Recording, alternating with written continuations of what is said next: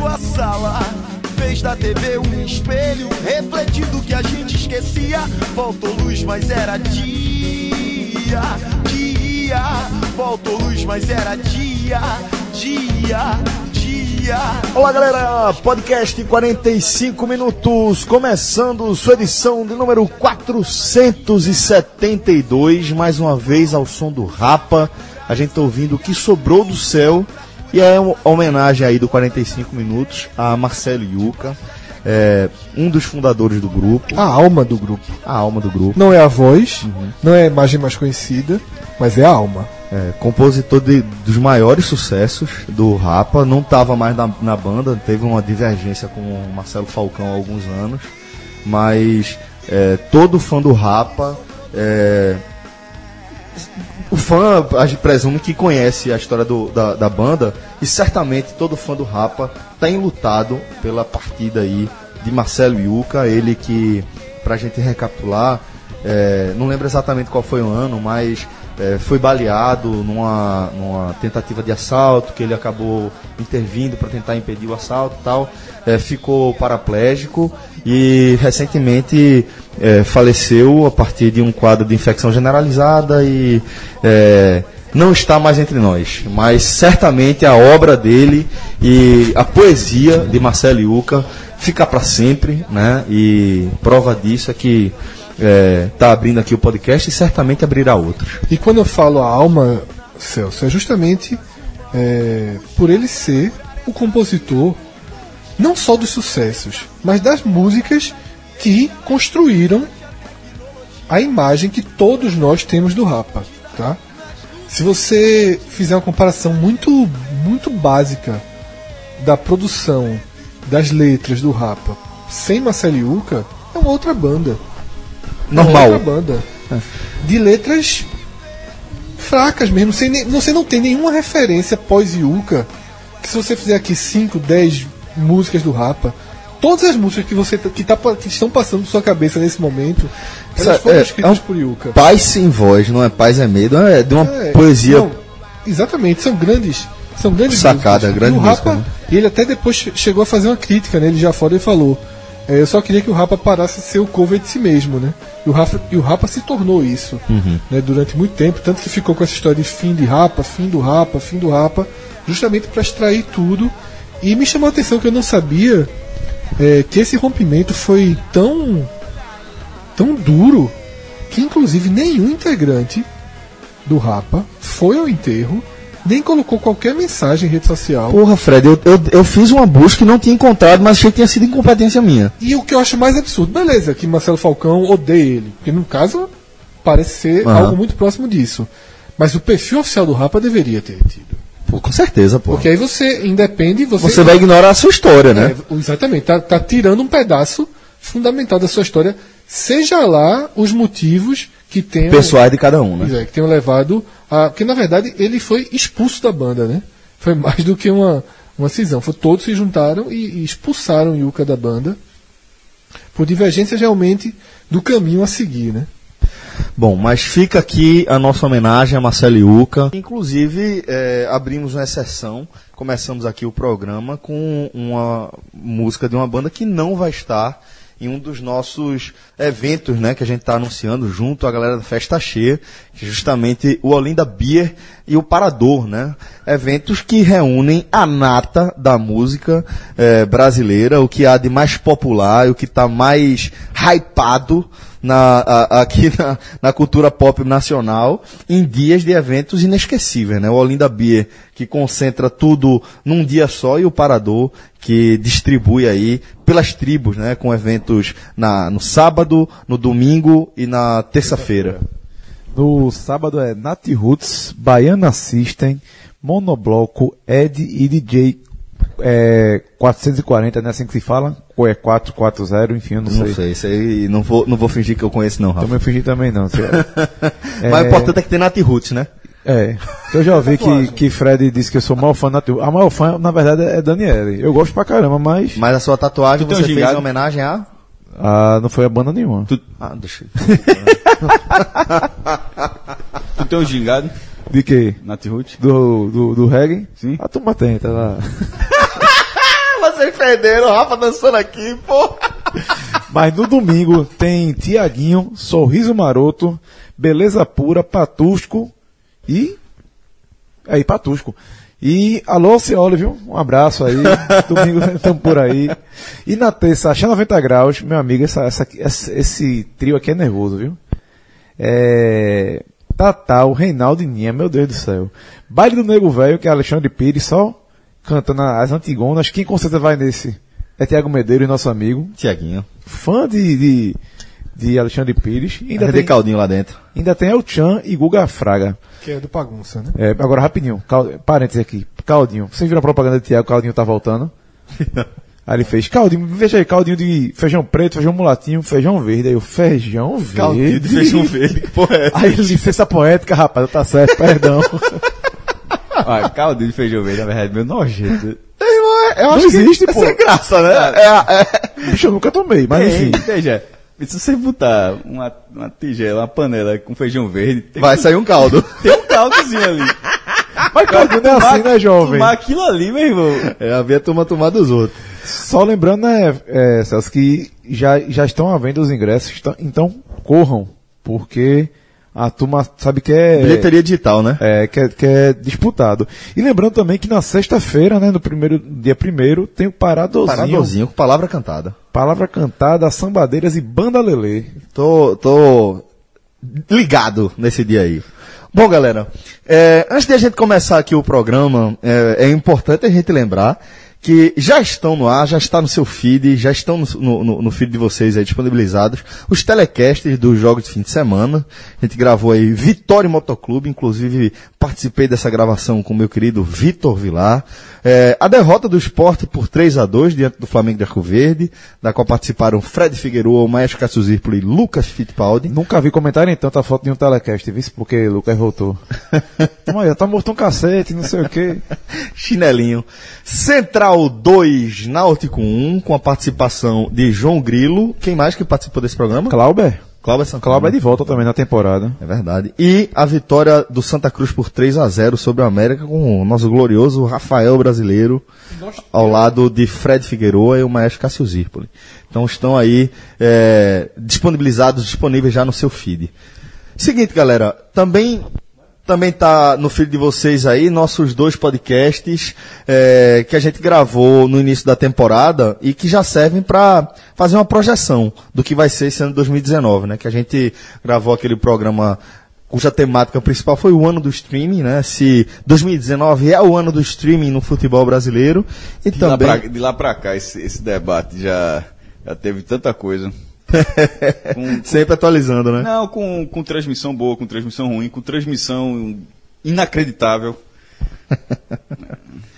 Cabe, aí vai- vai- nesse podcast aí a gente vai discutir streaming muito ainda nessa, nesse- nessa vida. Vai, vai. Tá começando agora essa discussão. Esse debate que- começou agora. É mais do que recomendado, porque muita gente tá chegando, vai chegando nos programas. Vai começando, é, exatamente. Vai começando a ingressar de novo. A dica que a gente deixa aqui é justamente isso. Parta dali. Volte, né? Ouça o programa do ano do futebol por, no, por stream no Brasil, porque vai, você vai precisar Disso. é, de- Desses de conhecimentos. E conhecer e pensar nisso nessa e nas próximas Eu temporadas. assisti, eu assisti dois jogos no stream nesse fim de semana, pernambucano. O do esporte. Que cochilaram na hora do gol. Não, assim, Esse foi o do FPF. é o da FPF. O do esporte, é, contra o Flamengo de Arco Verde, onde o câmera não filmou o primeiro gol, o primeiro gol do campeonato. Mas, é, e Vitória e Salgueiro. No caso de Vitória e Salgueiro, eu, eu coloquei no blog porque foi o perfil oficial do Salgueiro que transmitiu, mas até agora eu acho que tem alguma coisa estranha. Porque não era a FPF TV, foi o Salgueiro. Detalhe, com a equipe melhor e com a transmissão melhor do que da FPF. Menino Renato fez um belo gol. viu? Tinha até o marcadorzinho de tempo e placar na transmissão do, do, do- do Salgueiro, narrador, comentarista, repórter de campo. Mas é, eu não sabia que o clube estava com o direito de exibir dessa forma, não. Bem, se não fosse o Salgueiro, eu não teria, transmi- eu não teria colocado no blog. Quer dizer, se o Salgueiro eu vou colocar, mas achei curioso. De toda forma, é, e aconteceu aquilo que a gente falava muito que vai ter nesse podcast que você falou para Fred. Além da qualidade da transmissão, e o ponto que eu batia, que era de travar. O do Salgueiro travou de forma absurda, quase metade do primeiro tempo. E o do esporte, numa qualidade de imagem que acaba, não, não é satisfatória num, num mundo 8K. É, em compensação, assisti dois jogos no, Live FC. no Live FC. Impecável. Né, que é o, se transmite a Copa do Nordeste. Não travou nenhuma vez comigo. Nenhuma vez. Nenhuma vez. Inclusive assisti o jogo do esporte, o primeiro tempo do jogo do esporte, o primeiro e grande parte do segundo, pelo aplicativo do PFC e travou algumas vezes. Tá? Ah, claro, pode ter sido a internet, os lugares que eu estava, eu comecei a ver na estrada. Eu na ia estrada é tentar mais pelo difícil. PFC, só que é, eu não consegui confirmar o e-mail, porque estava o nome da minha mulher. Aí eu acho que não sei se atualizar de um ano para o outro. Aí eu fui entrar lá no site do Premier, atualiza e-mail. Eu digo, me fudi. É porque, na verdade, eles estão fazendo um novo cadastro. Você tem que fazer um cadastro via Globo.com agora. Que isso é um saco. É um saco, mas. O aplicativo é ruim, ainda tem isso, que é um saco, um saco, tem um que fazer saco. esse cadastro, mas pelo menos Ou seja, então é uma é- vez então só foi no por ano. isso, né? É, ficou um, eles ficou um processo mais longo para você fazer o primeiro cadastro do ano. É, e o Live FC é, não travou com vocês. Comigo travou uma vez e porque eu tava vendo dentro do carro. Tava voltando pra casa e. Pode até ter sido a tua própria banda larga, É né? a banda larga, provavelmente, não, não o sistema. Mas quando tava com. Muito no- boa, a qualidade técnica muito boa. Mas esse é o É. problema, Rafa. Esse é o problema da banda lá, porque o do problema do streaming, porque ele pode ele pode ter o problema tanto na recepção quanto na emissão. Veja só, a- a- é, é muito fácil, entre aspas, muito fácil de dar errado, porque se a sua conexão tiver mais ou menos, você vai você já não vai ver o jogo direito. E se a conexão de quem está transmitindo tiver mais ou menos, ele não vai conseguir passar direito. Então assim, a chance de dar errado é bem razoável. Pronto, e só, então- só porque Cássio falou isso, eu escutei o programa todo.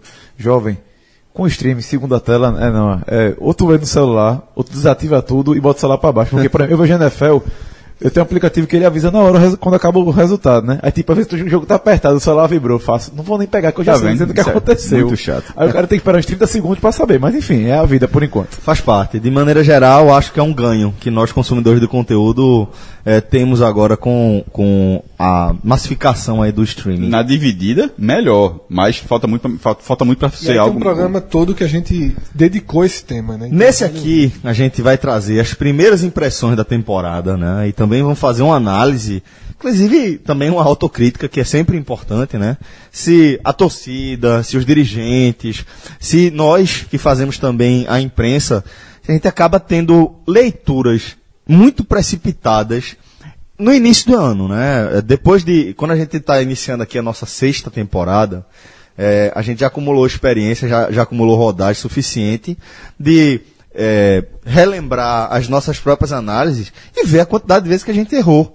Né, que a gente faz uma projeção ali de início de competição tal, e que acaba sendo uma coisa completamente diferente pelos mais diversos motivos, né? E um dos motivos, Celso, que leva a isso e funciona pro torcedor, funciona pra gente e funciona para todo mundo que faz futebol é o hiato, né? Existe um hiato aí de, da primeira semana de dezembro, no caso de o Santa Cruz e Náutico parar de jogar na última semana de agosto, cria-se uma expectativa muito grande, né, pro que você vai ver na primeira semana do ano. Então você também já fica com muita Ansiedade mesmo. ansiedade e querendo trazer pontos, aquele jogador que você espera estrear, aquele cara que você não queria que renovasse e vem. Então tudo isso vai permear um pouco dessas primeiras análises, que são algumas vezes sim precipitadas e outras não, tá? Eu acho que isso vai, vai permear um pouco que a gente vai debater aqui no pro- programa. Porque também não pode, e eu percebo que isso acontece, criar um muro.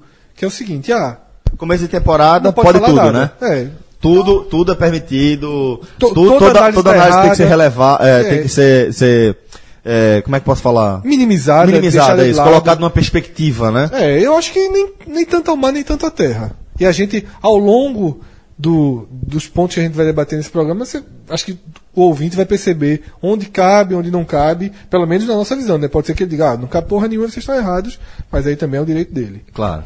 Vamos começar aqui analisando esse início de temporada do Náutico. O Náutico que já realizou aí duas partidas oficiais, perdeu para o Fortaleza nos aflitos, na estreia oficial, né, no retorno oficial, colocar dessa forma, no retorno do Náutico, num- numa partida oficial aos aflitos, é, acabou não tendo força para fazer frente ao Fortaleza. Levou um gol muito no começo do jogo, primeiro lance, e não, não teve força para Teve a expulsão Teve a expulsão depois. de- Josa, a situação. É, teve aquela expulsão infantil e responsável de Josa.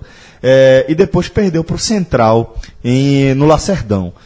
Dá pra gente dizer que a gente vê um estágio de pré-crise no Náutico? Ve- é, veja só, Celso. No caso, é, é muito cedo, mas se houver, a culpa é de, é de Márcio Goiano. A culpa é dele ter. Porque o jogo contra o Central, ele levou a pressão para essa partida, pelo resultado dessa partida. Esse jogo, em termos de, de- em termos de resultado, seria difícil toda de toda forma. Tanto é que perdeu com o time principal. Mas, é, ao analisar, ao analisar o regulamento da competição, o estágio da temporada que esse jogo est- estava, e a, a tabela que teria, ou seja, o Náutico jogando, jogou na terça pelo Nordestão, jogaria no sábado pelo Pernambucano e na terça novamente pelo Nordestão. Depois de uma derrota, ou seja, o Náutico tem a pressão na Copa do Nordeste para classificar para as quartas de final. Desde a volta da Copa do Nordeste 2013, o Náutico não passou de fase nenhuma vez. Juntando todas as épocas, a última vez que o Náutico passou de fase foi em 2002. Eh, chegou na SEMI, né, era, ia direto para a SEMI depois do turno. Ao perder do Fortaleza, é óbvio que o jogo contra o Sergipe ganhou outra dimensão. Aume- Já, seria, já teria uma pressão natural e aumentou. O jogo contra o Central, se o Náutico perde com um time de misto para reserva, ficaria claro que foi feito isso. Não, não uma derrota, claro, a derrota é do jogo, mas assim, que a, a- o time alternativo foi pensado para um jogo mais importante, que seria o do, do, do Sergipe. O que é que acontece? Porque depois do jogo do Sergipe, ainda tem um clássico contra o esporte, na Ilha do Retiro. Ou seja, o Náutico vai com o time, foi com o time principal contra o Fortaleza, contra o Central, contra- irá contra o Sergipe e contra o Esporte. Em duas semanas, quatro jogos com o time principal, largando a temporada. Ou de todo mundo, ou quase todo mundo está rodando, o Náutico mete o time Três principal. jogos em uma semana, de terça a terça, três jogos com, com o time titular. E quatro foda, nesse pô. Pra recorte. começo de né? temporada não existe, Não, quatro, quatro, é, quatro jogos seguidos, é, de uma terça, sábado, terça, sábado, para você jogar com o time principal. Então, a, única diferença é, foi Maílson é, jogando em Caruaru, entra depois, mas Jorge Henrique jogou, o Wallace Pernambucano jogou. Então, essa questão toda, esse jogo do Central, ele fica muito deslocado aí, porque dessas quatro partidas, se, se havia um descarte, era no jogo do Central. E, e- era, e, e cedo nesse jogo, a Copa Nordeste não. Você, o, o jogo contra o Fortaleza era, era um jogo era tecnicamente muito difícil, como se mostrou, e os erros potencializaram ainda mais, mas era em casa, tinha, foi 10 mil, 10 mil torcedores do Náutico, o, jogo, o público foi muito bom. Então a- ali era a força máxima. Sergipe tem que ser força máxima e clássico. O clássico vem a pressão mesmo se você perde com o time reserva. Então havia um descarte e o Náutico não utilizou esse descarte. Então o Náutico no jogo de poker pagou para ver com um par de dois. Então eu acho isso já vindo com duas derrotas de amistosos, mas ok. Ali é preparatório, não tinha, é, o Alisson Pernambucano não é, é, jogou contra o News Old Boys, né? Que ele fez até a jogada contra o, com o gol do Thiago. Mas Jorge Henrique não jogou contra o, o 13, nem lá, nem Lailô, nem, nem Maílson. E aquelas duas derrotas vão se somando. Então, no caso, perdeu os dois jogos, perdeu do Fortaleza, perdeu do Central. Na hora que você perde, você soma um jogo que não vale. Veja só. Exatamente. o jogo, os jogos do 13 não tinham peso nenhum. Porque se tivesse vencido o Central e perdido o Fortaleza, ninguém nem lembra de ter jogado com o 13. Mas na hora que você perdeu o Central também, é, quatro derrotas seguidas indo pro Sergipe, para de repente se perde, já vira estatística. E na hora que vira estatística, vira fantasma. É, é, onde é que eu acho que existe precipitação? Onde é que eu acho que, que é um erro, seja do torcedor, seja da imprensa? Contar quatro jogos. Isso eu acho um absurdo.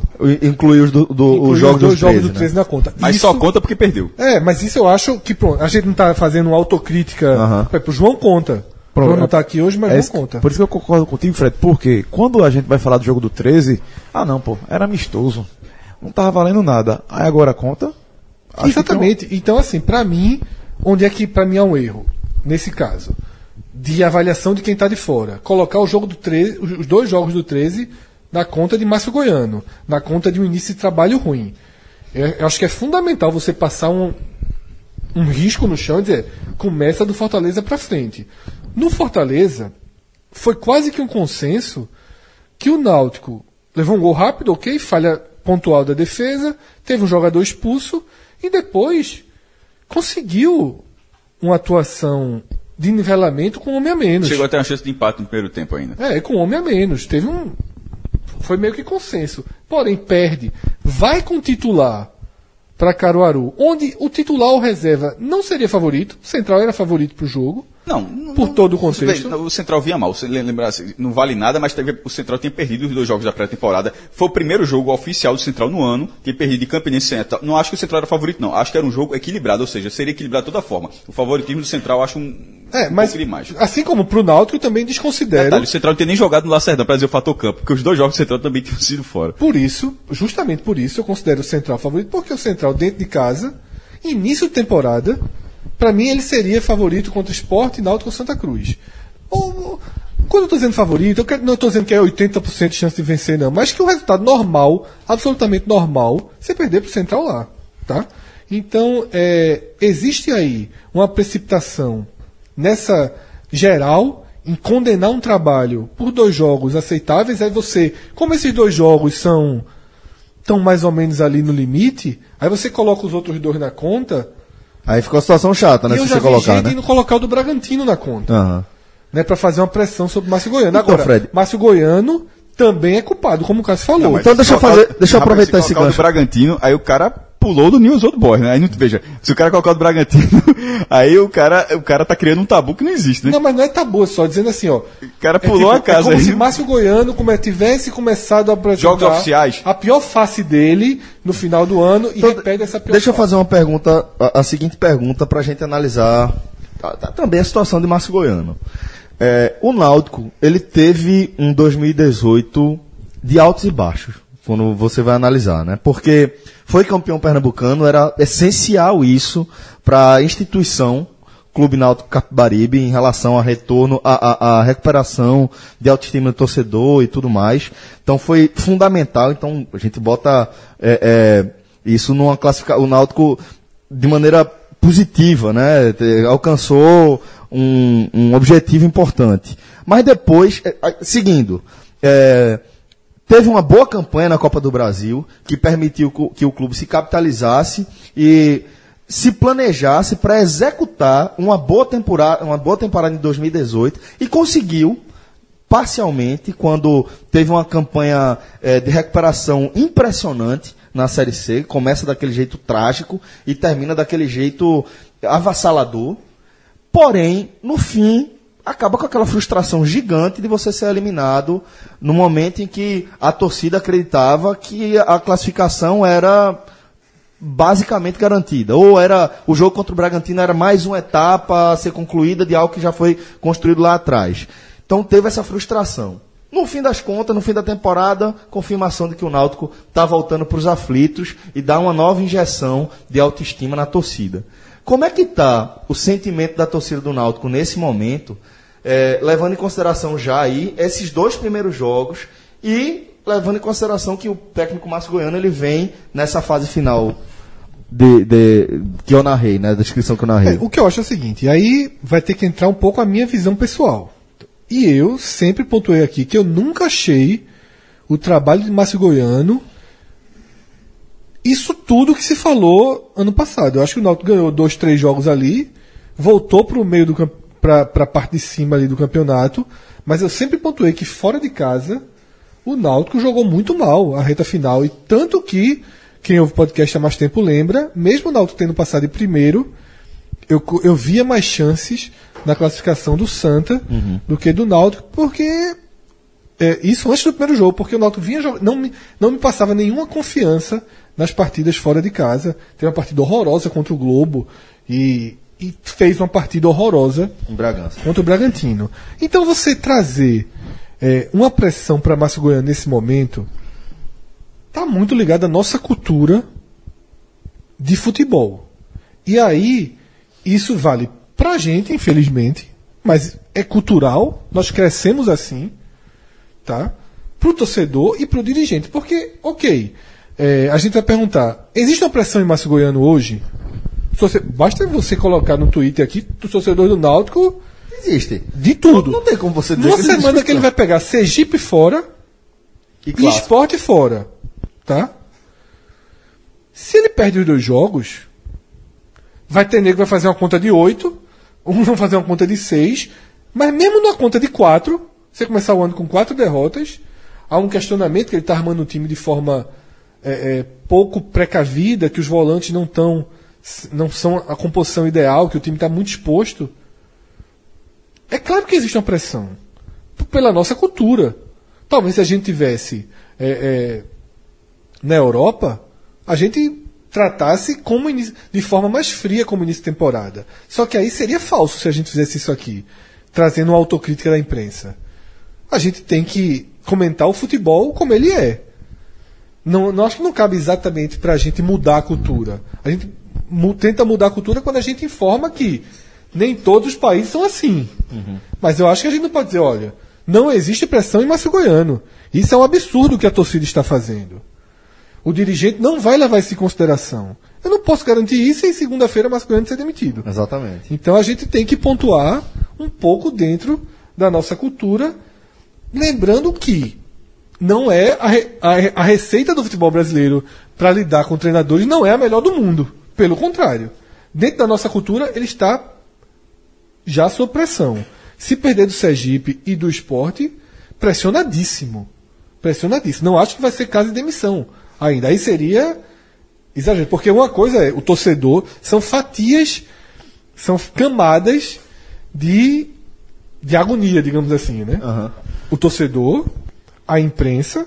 Direção. Às vezes até inverte essa ordem, mas a direção. Ou mistura. É, a direção tem que ser o último capítulo. Sim. Tá? sim. A, di a, direção tem que ser o último capítulo. Vocês não acham que está aparecendo muito com a situação de dado aqui, não?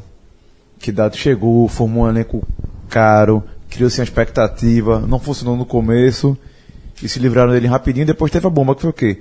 Refazer o elenco, é, se deu um voto de, de, de, de confiança, não. O Márcio fez um, fez um. Fred colocar algum, algumas, algumas dúvidas, mas na maioria da, da, na visão da maioria dos torcedores do Náutico, ele fez um bom trabalho. Por isso foi mantido, a diretoria também.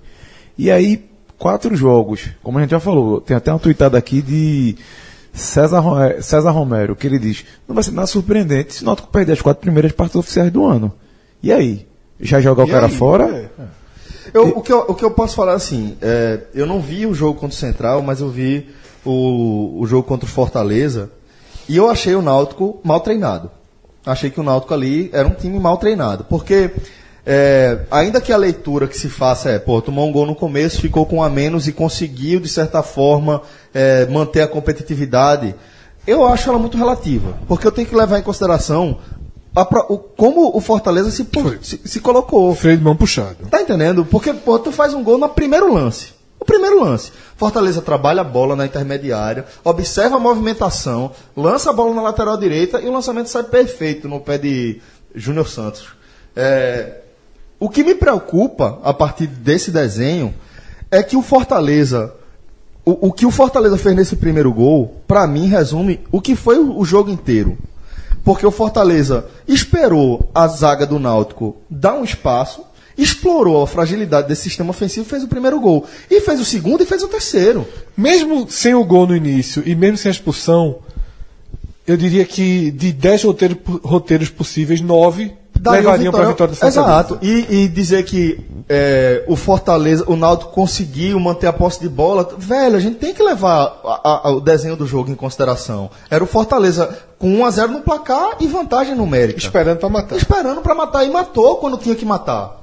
Por isso que eu falo, é, teve até um torcedor que me questionou, pô, não vou lembrar aqui o nome daquilo. Atropelo, né? Procuro, que eu falei do atropelo, e ele reclamou que eu, tava, que eu tinha falado de atropelo. E o atropelo, quando eu falo de atropelo, não é só em volume, em pressão, mas talvez eu tenha me precipitado em falar atropelo e não descrever melhor, que eu só lancei atropelo no meio do comentário de João. O que eu quis dizer é, em momento algum, a estratégia do Náutico se sobrepôs à estratégia do, à estratégia do Fortaleza. Rogério Ceni ele armou um Fortaleza diferente do que o Fortaleza vinha jogando em 2018. Não foi o Fortaleza tirando de cima, sufocando a saída de bola do adversário. Foi um Fortaleza que armou duas linhas de quatro, mais recuada dentro, dentro do seu campo de defesa, e que o Náutico não conseguiu passar por, pelas linhas de defesa. A partir e o Fortaleza. De uma, de uma circunstância de jogo também, né? Assim. Sim, sim. Porque com 36 segundos já está 1x0, já é outro jogo. Já é outro jogo. Com 3 minutos já está com a menos, já é outro jogo. Então, assim. É, tecnicamente, outro time era muito melhor. Com essa condição, a vitória ficaria muito mais fácil do que qualquer estratégia. Além. A, qualquer não. Além de, da estratégia é, tática que o Fortaleza adotasse, porque o Fortaleza, na verdade, estava no início de temporada, início de remontagem também. É, Sim, sim. Então, assim, o, o- o- se tinha um time ali que tinha mais de preparação, era o Náutico.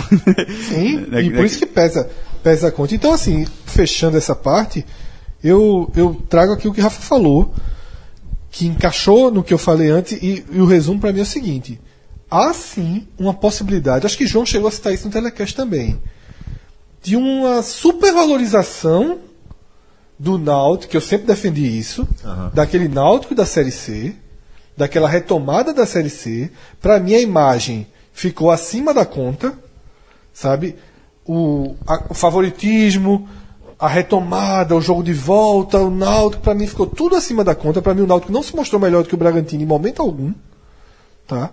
Mas criou-se uma sensação de que foi um descuido, né, em Bragança e gerou tudo aquilo. E agora essa A gente conta não pode negar também que houve um descuido Sim, lógico. em Bragança. mas para né? mim, alguns mas pra mim ele, ele era condizente com o que o Náutico vinha jogando fora de casa. Não foi um Tá? descuido diferente, Deixa eu né? só e só para fechar meu raciocínio, Cássio. Então quer dizer o seguinte: há um risco, sim, da torcida estar cobrando a conta de um time que ficou superestimado e que agora está enfrentando a comparação com ele mesmo, O Fred é, primeiro, superestimado por quem, mas... mas pela própria torcida. É, não, não acho. Por uma parte, uma parte, não sei nem se é a maioria da torcida. Eu acho que, por exemplo, na, na defesa, eu acho que, que, a cobrança por reforço no, na- na- na- no sistema defensivo vem desde do jogo do Bragantino. Começou o ano, já nos jogos, do- nos amistosos, já, já fala, precisa de pelo menos mais um zagueiro. Gente falou pelo 100 menos vezes. Mais É. Pelo menos, não, veja, não é, só, não é só um zagueiro, mas pelo menos mais um zagueiro. Outro ponto, a lesão de Bruno. A, le- a lesão de Bruno, porque é, Luiz Carlos, ele.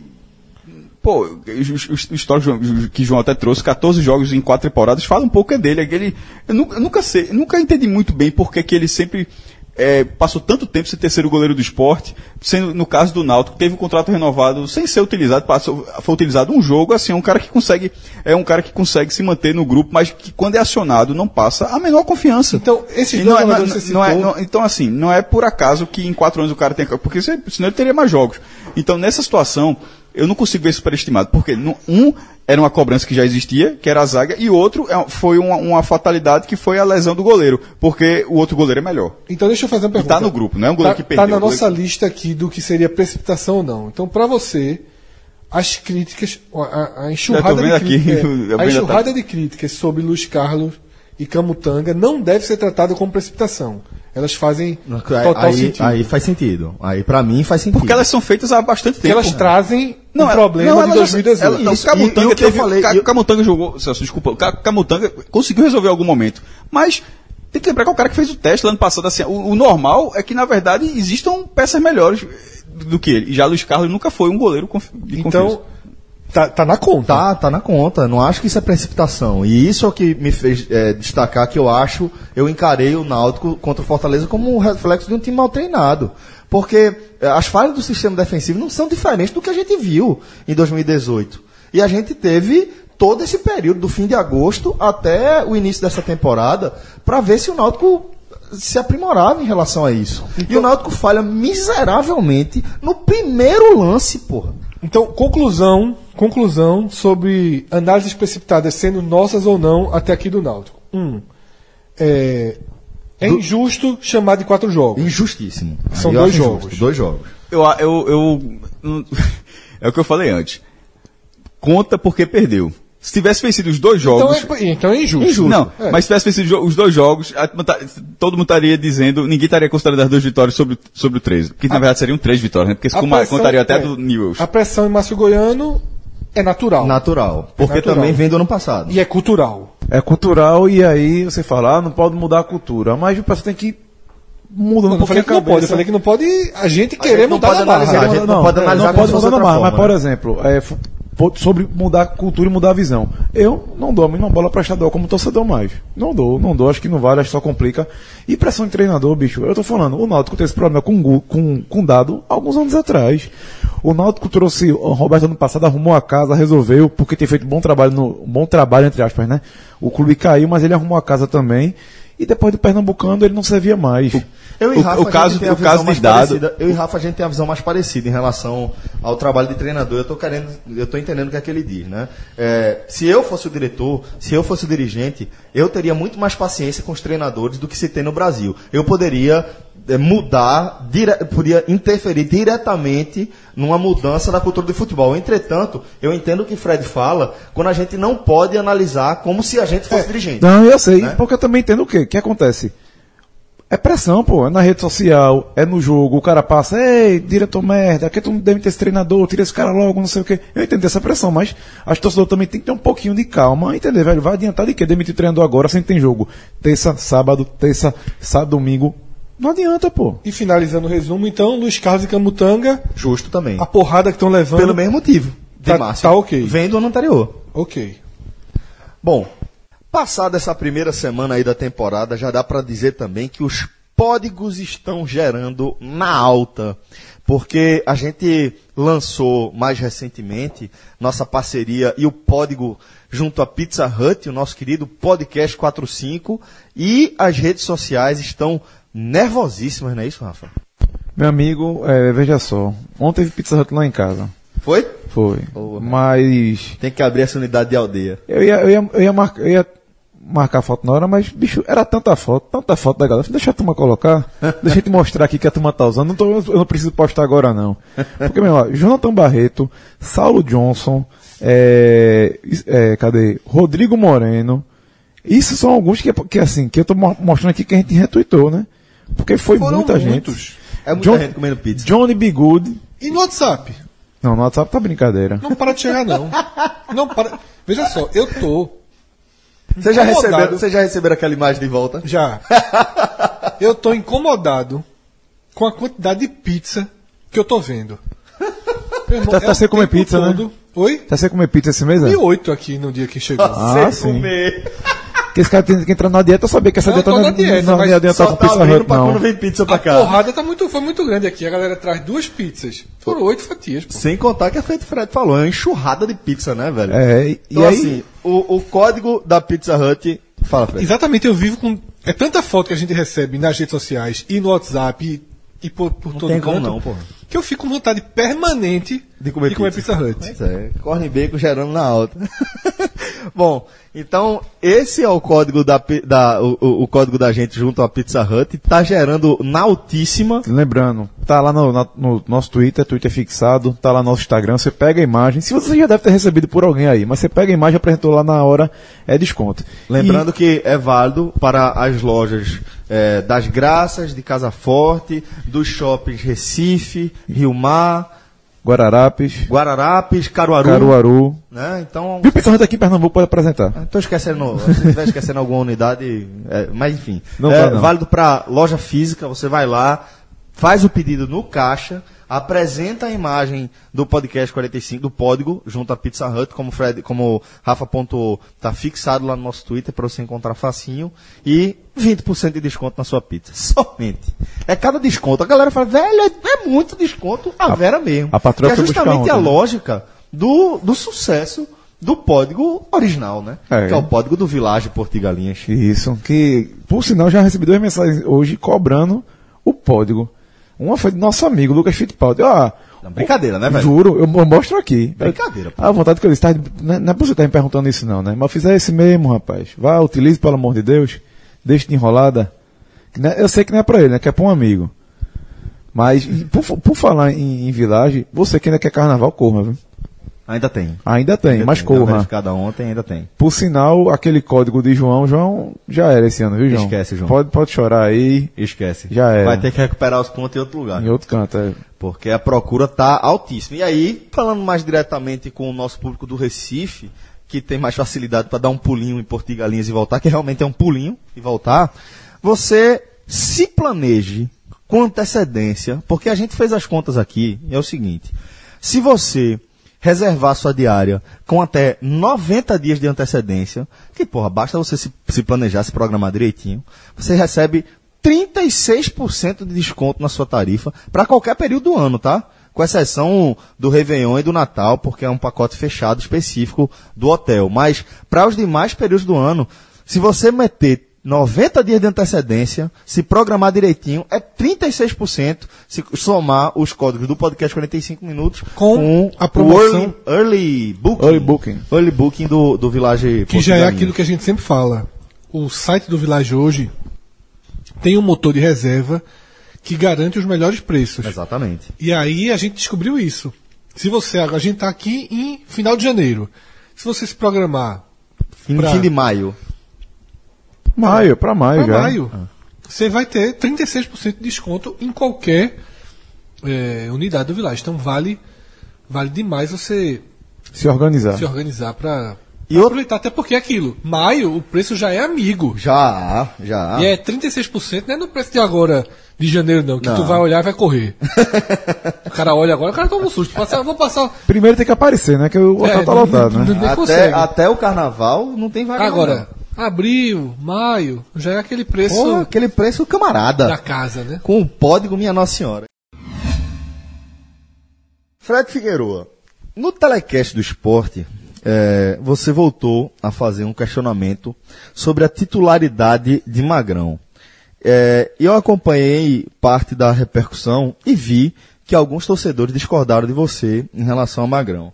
Eh, em relação ao fato de, de repente, você ter se precipitado sobre a sugestão de que eh, o retorno de Magrão pode ter atrapalhado o processo de transformação em Maílson no, no- no goleiro titular do esporte. Você mencionou eh, a surpreendente, o surpreendente desempenho de Maílson na Série A, eh, mencionou o momento, né, que eventualmente Magrão vai ter que parar, mais cedo ou mais tarde, e que eh, você apontou que por uma conjuntura do destino, basicamente, o esporte encontrou um substituto à altura. Só que eh, muita gente ponderou a questão da idolatria, do fato de ser um ídolo e de que ele tem só mais um ano e que é importante ter paciência. E outras pessoas, como eu, vou lembrar o absurdo absurdo do ponto de vista positivo, mas poder de recuperação de Magrão. Quantas vezes a gente teve esse debate de que o, o substituto de Magrão ficou melhor que ele, ele voltou depois de lesão, depois de qualquer coisa, Desde 2013. e, porra, deu uma resposta dentro de campo operando seus milagres. Então, vamos debater sobre a possibilidade de você ter se precipitado mais uma vez ao falar de Magrão. Não, é. Uma hora, Fred, veja, uma hora Fred vai acertar. Porque, em- veja, um- em algum ano Fred vai acertar. É, eu primeiro eu quero dizer que a precipitação, ela. Eu discordo completamente de qualquer. de que essa análise ela traz uma precipitação, porque ela não está baseada na falha de Magrão. Tá? O que talvez aconteça é, se Magrão não tivesse falhado, ia ter sido a nota de rodapé. Quando a gente estivesse analisando o telecast do jogo, ia dizer, ó, Magrão que por mim não teria começado o ano, mas não ia se estender o assunto. O que dá uma maior visibilidade ao tema. Provavelmente ia, né? Mas não, tanto, Não, claro. não, porque veja só, no, cenário ser só a normal. sua opinião, né? No cenário normal, Magrão não tocaria na bola, tá? Porque não tocou na bola, né? Todas as bolas foram na barra e entraram. É, ele não tocaria na bola, não faria nenhuma grande defesa, não seria um jogador discreto na partida, tamanho o, o, o- a disparidade técnica que era imaginada para esporte e Flamengo de Arco Verde. E é o que eu estou dizendo. Morreria num, num. No máximo, eu pontuaria que eu discordei de Magrão ter começado o ano como titular. Então, digamos que o erro, a falha de Magrão no primeiro gol, ela jogou mais luz para um debate que, para mim, ficou engasgado. Eu, Fred, eu não gostei de ver Magrão como titular. Por N fatores. Aí a gente fala de precipitação, achei uma precipitação do esporte. Achei uma precipitação, às vezes, até do próprio Magrão. Um protecionismo. Porque quem começa o ano é, é vira titular. Só para deixar clara a minha opinião, para mim, Magrão é titular do esporte agora. Ele é titular. Eu não quero que quarta-feira jogue Maílson ou que domingo jogue Maílson. Goleiro é completamente diferente de outras posições. Você não fica mudando. A não ser que o treinador tivesse proposto um rodízio, que para estadual vale. Rodízio em Série B, em Série A é um, absurdo. Mas para estadual, para dar ritmo, para ver como os dois estão, eu, eu faria. Só que isso não foi falado. Então Magrão foi tratado como titular. E agora não é porque levou esse gol do jeito Aí essa decisão levou. seria trágica, né? Aí seria a precipitação da precipitação. Aham. Ó, o goleiro foi lá, falhou, disse, ó, nos erramos, ele agora é reserva. Não. Magrão ele é titular até que se prove o contrário. E não é uma falha que vai provar isso, né? Exatamente. E na história do esporte, nunca houve uma sequência é, tão grave de Magrão a ponto dele perder a posição. Ele só perdeu a posição no esporte com lesão, e aí o reserva, foi Danilo Fernandes, veio no nível acima dele. Que é o que eu acho que aconteceu em 2018 em menor grau. Tá? Maílson não foi o Danilo Fernandes, mas Maílson foi melhor que Magrão. Inclusive, apesar de ter muita gente contra, me surpreendeu, na verdade, a quantidade de gente A concordando. favor. Né? Eu recebi de João Vitor. é, é, ele mandou até antes de ouvir o telecast como sugestão de pauta, mas depois que ele ouviu, ele falou: Eita porra. É porque ele viu. Já tava lá, né? Ele veio me dar a ideia de trazer o tema, e aí depois de- dele ter mandado os números, ele falou. Só para colocar em números, Maílson fez 13 jogos, 6 vitórias, 5 empates e 2 derrotas. Com ele, o time teve 59% de aproveitamento, só citando que o Atlético Mineiro com 51,8% foi para Libertadores. Claro que isso aqui também seria um- um- uma carta na mesa forçada. Quanto- em quanto consideração men- os adversários. Quanto menos É. jogos, maior a chance de uma distorção no, no aproveitamento. É, mas nem foram tão poucos. Né? Não, Foi mas, pô, Uma quantidade grande, mas ele Mas ele não teria, ele- reação. Ele não teria 59% em 38 rodadas. Não, não a gente teria, sabe que não teria. não teria, não teria. Mas eu acho que ele foi bem melhor que o Magrão. E aí, o meu ponto-chave, e que isso é que é o mais difícil de ser assimilado, e você trouxe na pergunta, Celso, é que há três anos, se você escutasse aqui, a gente ia falar de Magrão, "Ó, tem uma restrição ali, mas eu lembro que Lucas falou isso uma vez, não sei se eu falei. É um goleiro que você não tem um registro de uma falha grave no esporte. Hoje a gente já tem alguns registros. Então, para mim é o seguinte: para mim, qual é a nota de Magrão em 2017? 6. 5, 6. Como goleiro. Um dos melhores goleiros da Série A. Ele, na verdade, já é um goleiro que nenhum clube da Série A queria ter. O Magrão 2017. O Magrão 2018. Não é um goleiro. é, que você diz, porra, o esporte tem um super goleiro. Não, o esporte é um goleiro extremamente experiente, útil ao esporte por isso, e que talvez essa experiência seja fundamental para 2019 também. Um time tão verde, você ter uma referência, é importante. Então é só isso que eu quis pontuar. Então não considero que o debate foi precipitado, porque na verdade é um debate que eu já tinha essa opinião formada. Pergunto, quando eu fiz a pergunta para Não é Milton precipitado Cruz, porque ele tem todo ano, na verdade. Então não tem como ser precipitado. É um debate que, veja, Magrão tá 41 anos, 40, 41 anos. Então, assim, não, não é, não é porque não é precipitado mesmo. É, e né? não foi a falha, foi a escolha do treinador que levou o debate. É, isso está tá, inclusive, isso tá, inclusive no telecast. Eu queria é, pontuar um pouco de Maílson. Porque assim, porque é, pegar o número muito frio também assim, é foda. Por exemplo, o, o ponto contra o Botafogo, eu já acho que. É, para lembrar assim, algumas partidas, que ele tem, tem um mérito, mas também tem, tem os pontos contra também. Os- o, a estreia dele foi o jogo contra o Botafogo. O Botafogo chutou uma bola na barra aos 46 do segundo tempo, entrou. Contra o Paraná Clube, que, foi ele, que ele jogou também, o Sport, venceu, venceu o Paraná em Curitiba. A, ele fez, fez duas defesas, mas ma- veja, fez, fez, fez duas defesas, mas a zaga, na verdade, se portou muito melhor do que ele naquele jogo. Então, assim, tanto é que, justamente pela, pela, falta, pela falta de experiência, se, se deu uma carga muito maior para que a bola simplesmente não chegasse perto da barra. Agora, tanto é, mas esses dois jogos estão nessa estatística que você falou. A- agora, a segunda passagem dele, que é quando o Magrão se machuca, aí realmente ele entra muito muito bem. Mas só para dizer que ele tem quatro pontos aí que, na verdade, ele estava na barra. É, ele não teve um, gran, um grande trabalho nos quatro pontos. É, é uma coisa mínima, mas só para dizer, já que a estatística está nos 59%, e que é dentro de um recorte pequeno, e sobre, a, e sobre a escolha, a gente falou lá no telecast, na verdade, a- assim como o Náutico, assim como o Márcio Goiano no Náutico, trouxe para si a pressão ao botar o time titular contra o, o, o Central em Caruaru, não precisava. Milton Cruz fez a mesma coisa com o Magrão, porque se ele tivesse colocado Maílson no primeiro jogo, eu acho que todo mundo teria achado normal, inclusive o próprio Magrão, porque ele diz, ó, tá voltando Acho agora. Veja, É, Acho Paulo jogar acho, na que- acho arena. que Magrão não enxerga dessa forma, não. Não, aí- mas vai, vai- não é o dono do clube, assim. Eu acho que ele enxergaria da seguinte forma: só, não, é, não é colocar e não falar, não, pô. É colocar e falar. Só, vou colocar Maílson pelo ritmo que ele tem tendo, mas você vai ter, a partir do que Fred falou, só, vou revezar os dois. Eu, não- eu não sei Era o como melhor tre- caminho. Eu não sei como, eu não sei como, treina- eu não sei como treinador funciona. Eu não sei se treinador chega e diz, ó, vai ser magrão. E não fala mais. É, deixa, se, porque vamos se colocar a conversa. seguinte situação. Você, chega, você é Milton Cruz. Você chega no esporte. Um esporte que está reformulando o elenco. Que vai disputar uma Série B. É, um esporte que tem pouco para investir. Aí você tem um jogador que é ídolo da torcida, um dos maiores, o, provavelmente o maior jogador, o maior atleta da história do esporte, que saiu, que perdeu a titularidade na prática porque se lesionou tá? Aí esse jogador se machuca, eh, se recupera em tempo de participar da pré-temporada e começa a temporada 2019. Eu não vejo como Milton Cruz fazer diferente.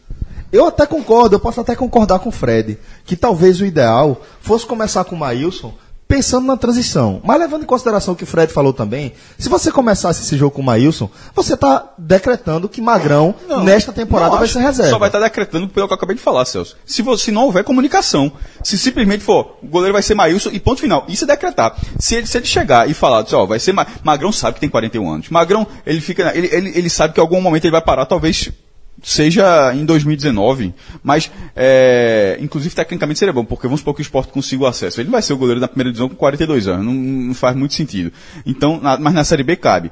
É, se não, se não, se não há o, a, a fala, aí tá decretado, como você falou, mas se existe a fala. Mas qual seria a alternativa? Fa- Falar, pô. Não, mas falar o quê? O que, é que você vai falar? Porque se você vai falar o quê? É, é, Maílson vai ser titular, pronto. Não, então vai ter- vai- deixa- vai- vai vai ter um é revezamento. reserva. Vai falar o quê? Que Magrão vai ser titular, as comunicações tô Por que, por que não? Por que não? Não, porque, porque tá feito, pô. Não, veja. Magrão é titular. Só, sim, é- ele é titular. pô, peraí, Se, peraí, ma- peraí, se aí já tá- Eu acho que não precisa, é isso que eu tô dizendo. Não precisa comunicar. Não é uma falha de comunicação. Se eu sou o treinador, eu não preciso informar. Quem começasse Ah, o Mas Magrão não, é tem, tri- Magrão não tem 32 anos, não. Ah, Aí, e- veja qual é a só. alternativa? Não, pô, a alternativa é que tem um contexto diferente, tem um contexto de um jogador. Mas esse é o contexto. E o contexto é de um jogador de 41 anos. Veja, você está falando se o cara titular voltou, como se fosse um cara na plenitude técnica e física. Não é o caso. O Ma- Magrão tô sabe que não é o caso. Magrão, eu tô falando de Magrão especificamente, eu tô falando qual é a alternativa. Porque o que se colocou no esporte foi isso. Foi tipo, é um jogador que é ídolo do clube, que saiu porque se machucou e na cartilha do futebol, em qualquer lugar, é assim. Se você perdeu sua vaga por lesão, você, quando você se recuperar, você vai voltar. Você vai voltar a ter chance. eu acho que isso não, é acho lenda não. pra goleiro. Acho não. Não, não é Tanto que lenda. Danilo Fernandes. Ele não votou com o Danilo Fernandes. E foi a Celeuma que foi. E se levantou a Celeuma tipo, dele, pô, se, né? o- Se o reserva- mas, se a o Celeuma, mas a Celeuma, ela, ela se cria dentro do clube. E tipo, quando Eduardo Batista bancou é, é, Danilo, quando é, Eduardo bancou, ban- bancou Danilo Fernandes, é, se criou uma situação em torno daquela também não que escolha. tanto, não. E outra, é. Se criou é, porque é se inevitável, criou. porque é magrão. E é isso que eu tô Mas falando. e continua sendo mais isso foi em 2015. Aí a alternativa seria o quê? O, que- o que é que a gente poderia fazer? De alternativa que teria era fazer um rodízio durante o estadual. Só isso. Só essa. Só essa. Só essa alternativa. Só. E Se quem começasse com Maílson. Quem jogar, quem jogar contra o Tombos é o titular. Pronto, e- exatamente. Veja só, eu- se Maílson começasse o ano e não errasse, você não ia poder botar Magrão em jogo Esse é, esse é o ponto, Celso. Veja só, 2015. Eu concordo. 2015 Magrão não volta. 2015 Magrão não volta porque a gente, que a gente falou no teto, porque Dani Fernandes pega pensamento, ele joga no nível de seleção brasileira, coisa que ele só foi quando chegou no Inter. Foi aquele, aquele, aquele foi nível de seleção brasileira. E ali é são quatro anos atrás. É um Magrão de 37 anos. Não dá para ignorar que agora é um Magrão de 41 anos. É um Magrão de 41 anos, e como o Fred, como Fred fala, ali era um Magrão com, a- com um- uma regularidade de temporadas melhor do que, atua- do que a- agora, como nos últimos anos, não vem no mesmo, no, no mesmo nível, vem bem, mas oscilando e tendo. E outra, não é Luiz Carlos do Náutico que entrou e não, e não correspondeu. É um menino da base que entra e corresponde na Série A, assim. Então, assim. Não é Agenor. Não, não é exemplo em Exatamente, não é, não é Agenor, que, pelo amor de Deus, cara, se apresenta- da forma como ele se apresentou no Fluminense, esse cara. goleiro do Fluminense. Não, esse, não, mas é, é brincadeira a forma como esse cara, mas é, é a vida dele, né? Como, como ele conduz a, a carreira profissional, assim, porra, cara, se, a- se a apresentação ser daquela forma no Fluminense, mas ok. É, voltando pro, pro esporte, M- Maílson teve um desempenho que, que de merecedor. Eu concordo, gente. eu Não, então, mas, entendendo- mas eu, eu, eu que não estou entendendo a, a sua ponderação quando você fala que está decretado, como se não tivesse uma discussão como se não fosse uma- como se não pudesse sentar três cadeiras, Milton Cruz, Magrão e Maílson. Mas e ter eu um não debate eles. que Celso quer, quer- acho que o Celso quer dizer é o seguinte: que com conversa ou não, começar com o Maílson não seria assim, o Magrão, vamos esperar mais um pouquinho É pra você isso. jogar. Seria assim, Magrão, Você é reserva. você é reserva. É isso, e aí você vai ter A que administrar ser- a- isso. Se- não, eu não tô entendendo por que, que não poderia ser Maílson. Porque, por exemplo, não poderia ser Maílson. Olha só, a gente vai, a gente vai revezar o jogo do Recife. Maílson vai jogar. revezamento. Então, Só é o que a gente mas, falou, mas mas tá falando a Maílson mesma poderia ser o coisa. primeiro jogo. Sim, a gente tá falando a mesma coisa. A única saída era o revezamento. Anunciado. Cada um vai jogar um jogo. E outra coisa, eu tô dando só esse Quem exemplo. jogar contra Tom Benz é titular. Não acho. Pronto. não, e outra dando um exemplo. Eu não acho ideal, não, viu? Eu acho, eu acho que goleiro. É, é que goleiro não, não é pra ficar também trocando só, eu acho concordo que- também. Por isso que eu tô dizendo que eu não acho que mudaria Por isso nada. que eu não acho que é precipitação. Por quê? Porque na minha visão, Maílson deveria começar o ano, porque fez a pré-temporada melhor, porque treinou mais, porque jogou os jogos treino, tá? Magrão se recuperou, veio trabalhar mais de forma mais intensa na reta final. Porque no futebol, entre aspas, existe a meritocracia, né? É, três então, meses- assim, tecnicamente, tecnicamente ele, ele fez Três por merecer. meses e cinco dias. É muito cedo para disputar uma partida, tá? E com 41 anos de idade. Então, o que é que. é, como é que eu começaria a temporada? Com Maílson. Ah, se Maílson não desse motivos, Magrão seria reserva.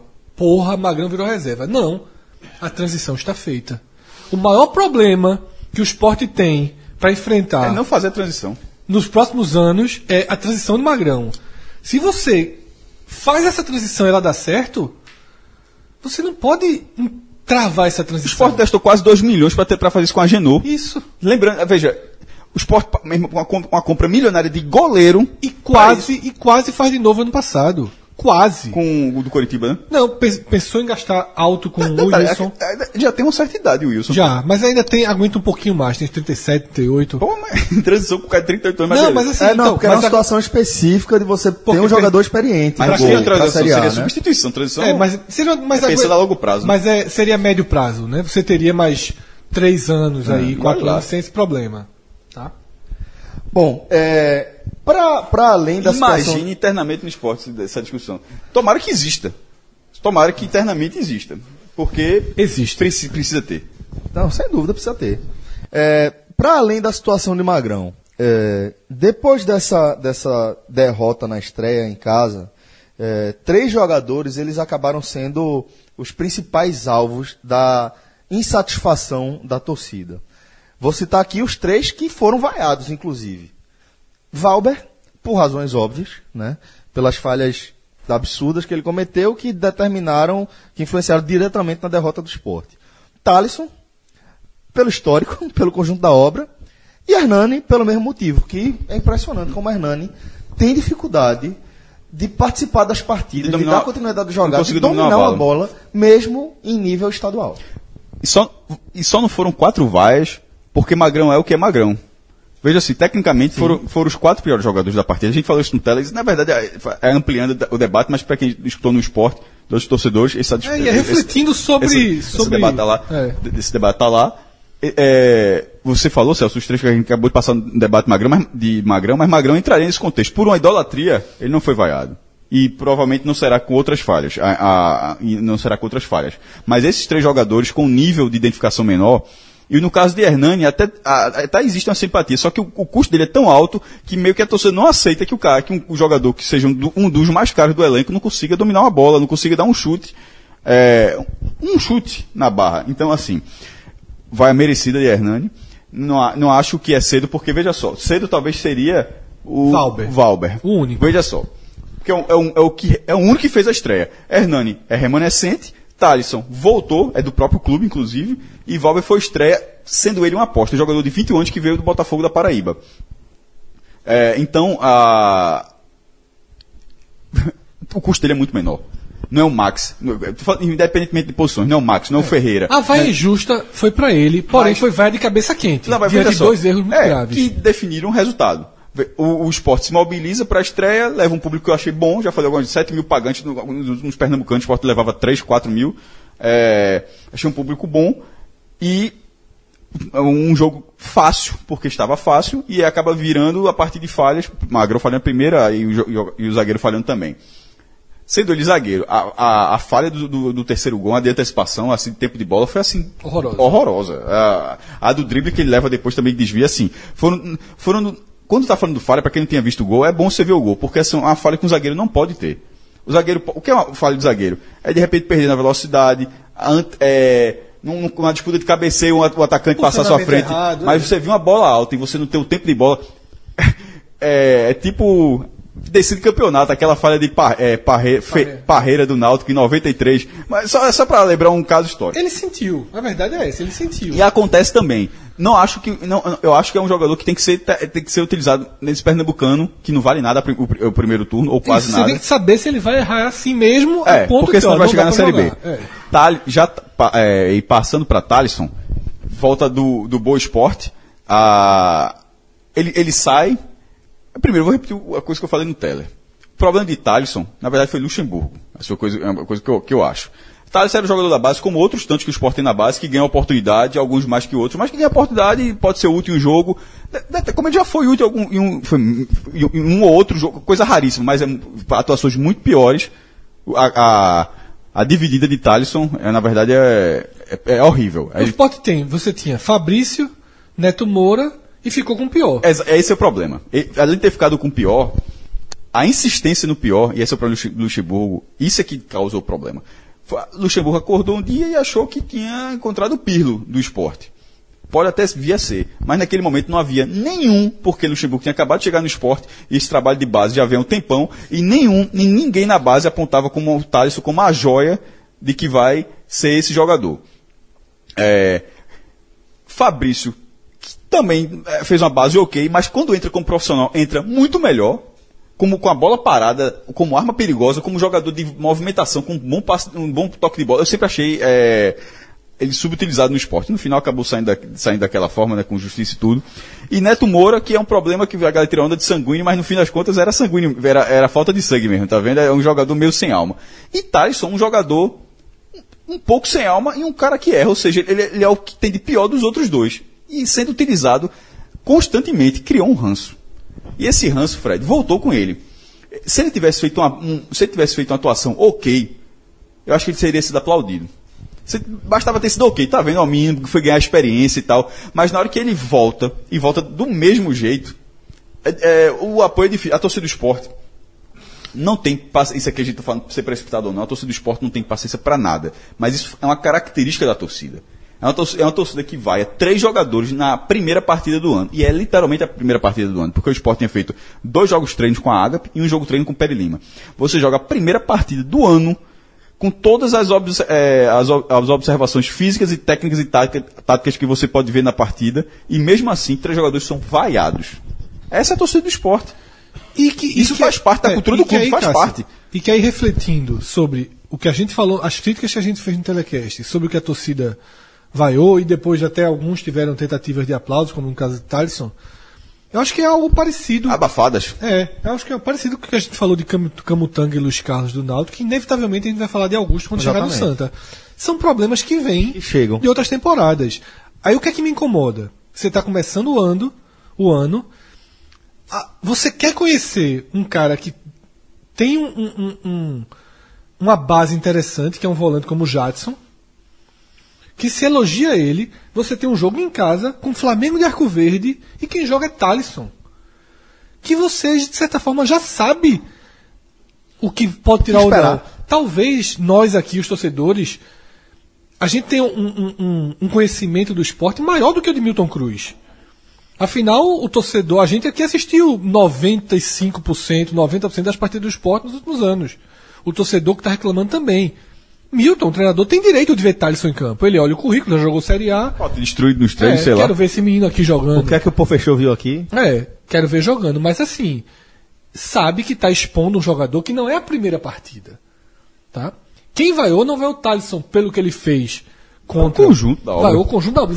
O recado é: não queremos mais ver Thaleson jogando.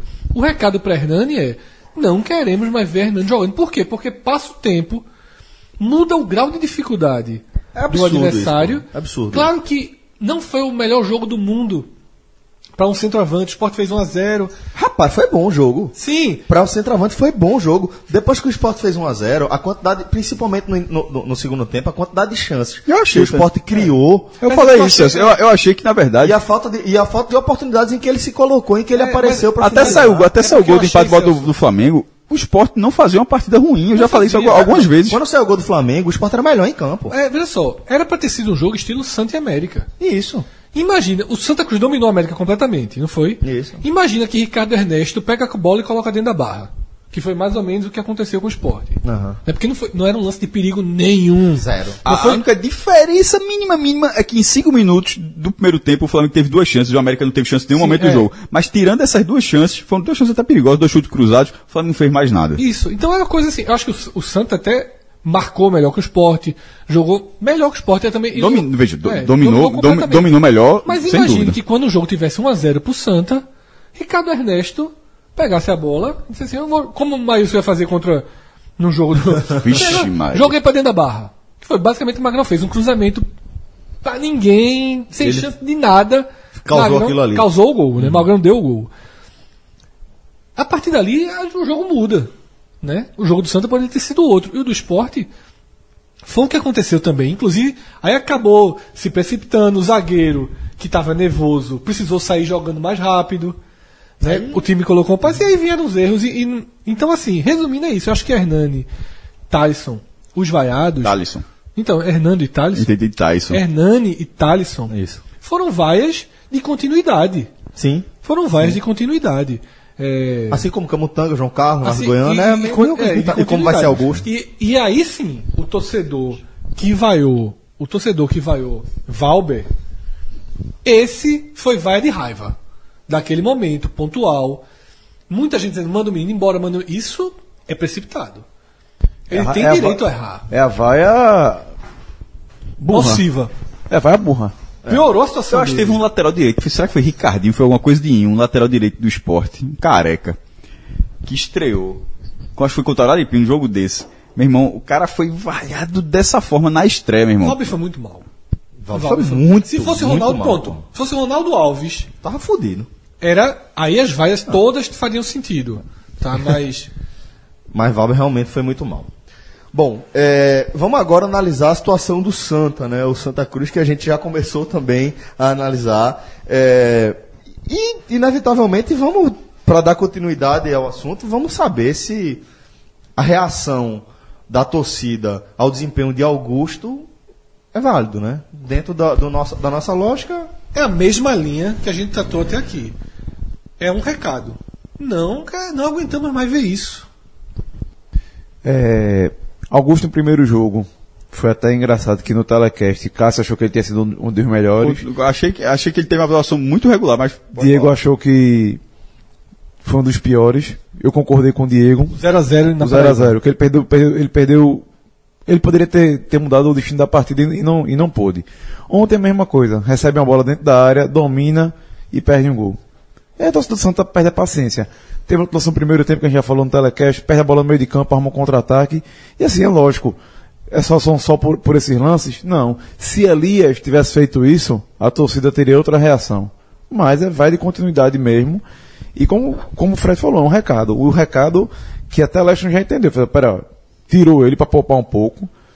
Todos os jogadores que estavam dentro de campo aplaudiram Augusto para dar moral para ele e colocaram um e entrou um lateral direito, Cezinha. Cezinha, que foi até bem. E essa sensação, meu irmão, veja Cezinha ainda traz a bola parada, né? só. É, Que melhorou muito com ele em campo. E a sensação da galera foi o seguinte, meu irmão, vê só. O lateral direito entrou, jogou melhor do que ele, como ponta. Deixa esse cara no banco. É, assim, é, é- é a opção que, que Leste tem até o momento? É. Mas talvez seja o, o, o momento também da Leste pesar assim. Vamos dar uma preservada em Augusto, já que a torcida tem tanto ranço e que não, não começou ano bem. Eu acho que existe, sim, o, ranço da torcida do Santa sobre Augusto. Toda torcida tem um ranço sobre o jogador, faz, é absolutamente natural. Na questão de, de Augusto, a gente tem que lembrar, é, ele chega em 2017, depois da Copa do Nordeste, sobretudo depois de, atua, de atuação excepcional contra o esporte. Na, o esporte até eliminou o Campinense, mas num confronto duríssimo, nos pênaltis, é, nas quartas de final. E Augusto caindo pela ponta direita, ele infernizou o, o esporte no, no, no confronto. E teve até uma disputa, o esporte é, que, quis o jogador, mas o Campinense pediu muito alto, o esporte recuou e, e esfriou a negociação, e depois o Santa chegou com valor, um valor mais baixo, mas como o esporte já, já tinha abdicado, e, e, o Campinense acabou aceitando a, a, oferta do Santa. Não sei se essa oferta do Santa era maior ou menor do que a que o esporte tinha feito, mas que aqui o Campinense cobrou o esporte era muito maior. E na hora que ele vai pro Santa, era, é, pô, tá, a gente tá trazendo um jogador que o esporte estava buscando para a primeira divisão e um, um jogador que, que fez um, um, uma ótima, não vou dizer ótima Copa do Nordeste, mas um, outro, um ótimo confronto contra o esporte. Aquele, aquele, aquela apresentação, que é o, entre aspas, o DVD de, de Augusto, aquele DVD nunca deram play no Arruda. E esse, esse é um problema. É você ter, é você ter esse jogador que ele nunca. Você sabe que o cara consegue fazer isso em algum momento da carreira, no nível técnico alto, ou seja, não é fazer contra o América de Pernambuco contra o Flamengo da Arcoída é fazer contra o Sport na do Retiro. Então, nessa, nessa situação, ele nunca fez ou nunca chegou perto de fazer. Porém, é, nos dois jogos, contra o Botafogo e contra o América, é, tanto que nos piores, ele foi eleito dos piores, assim, eu meio que discordei no, no, nos dois, eu achei Neto Costa muito pior do que ele. Mas é que tá não existe o ranço sobre Neto Costa. E isso faz diferença. Neto Costa, que é o substituto de Pipico. Pipico acabou sendo vetado, tanto no primeiro jogo, até foi para a arena também, mas é, de roupa normal para assistir a partida, mas não estava nem no banco. Ele, Neto Costa teve que entrar contra o Botafogo na estreia da Copa do Nordeste e contra o América na estreia do Pernambucano. O cara foi uma, uma nulidade nas duas partidas. Então, se tivesse, mas aí que tá, a base, a, a, a proteção na base tem que existir. Mas existem casos e casos. O caso Neto Costa, para mim, ele foi muito pior do que, mas de longe, muito pior do que Augusto. Augusto, Cezinha entrou, entrou, até acertou uma bola na trave no cruzamento da esquerda, ele até meteu uma bola na trave no segundo tempo. Me, é, melhorou, ok. Mas as duas situações, por exemplo, a do Botafogo, ele, Augusto aparece duas cabeçadas que ele poderia ter descido da partida, o Santa teve. Foi um jogo de poucas oportunidades. Aquele Botafogo e Santa Cruz, na verdade, achei aquele ponto interessante, para o Santa. Eu acho que, na verdade, o Santa acho que aquele 0x0 estava muito bom também. Não se expôs, não atacou tanto, mas né, teve duas boas oportunidades e Augusto perdeu as duas. Porém, ali era para estar tá Neto Costa ou Pipico se tivesse jogado. Augusto ele aparece justamente pela foto do centroavante. A, a, foram duas bolas, duas cabeçadas ali na, na, na numa, numa posição onde é um camisa 9 que é para estar. E o camisa 9 não apareceu em nenhum momento naquela partida. Nos dois jogos, ele, o, quando o Santa teve um processo de mobilidade pelo lado direito, passa por Augusto. Então talvez tenha essa. Ou, tanto é que a nossa análise, Rafa, talvez esteja um pouco da, do, do lance do Santos, são os gols que ele perde. E aí é o fato. Os dois gols que ele perdeu o Botafogo, bastava que uma cabeçada fosse na barra, porque as duas foram por cima. Ele, ele, ele de fato, ele nem exigiu que o goleiro praticasse a defesa, tivesse que praticar a defesa. Ele não acertou a barra. E agora ele chegou nos dois lances. E o do América, quando, tá, quando ainda estava 0 a 0 é uma boa jogada e ele demora para finalizar e acaba sendo travado na hora do chute. E isso causa irritação no jogador que você via potencial para marcar gols. Agora, ele, como como um jogador caindo pela direita, como atacante completando um, nessa estratégia do Santos, um jogador caindo pela direita, como jogador de velocidade, em, é, embora acho que fisicamente ele possa melhorar um pouco, até para ter mais gás, eu acho que ele, ele consegue acrescentar. Eu, tanto, não, não por acaso, ele era bastante utilizado antes, bastante utilizado depois. Ou seja, aquela parte, tipo a que a gente estava falando agora de Thaleson. Tem que ter alguma coisa que os treinadores enxergam que a gente não enxerga. E no caso de, de Augusto, eu acho que é a mobilidade que ele dá ao time. Se, se nas questões, se na, na questão da finalização ele deixa de, a desejar e deixa demais, é indefensável isso, o, o, a forma como o time anda pelo setor dele, ele tem total mérito nisso, eu, eu enxergo dessa forma. Posso estar tá, tá viajando muito na maionese, claro, né? Mas, é, mas eu, eu acho que o ranço também está é, tá bem interligado sobre essa, essa reação, relação da torcida junto ao Augusto. É porque Augusto também tem um problema, né? É, fez aquilo com o esporte.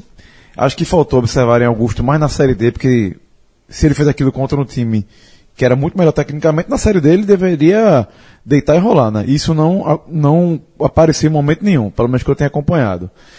E Augusto está aí há dois anos no Santa Cruz. Dois anos. Aí entra, dá mobilidade, perde gol.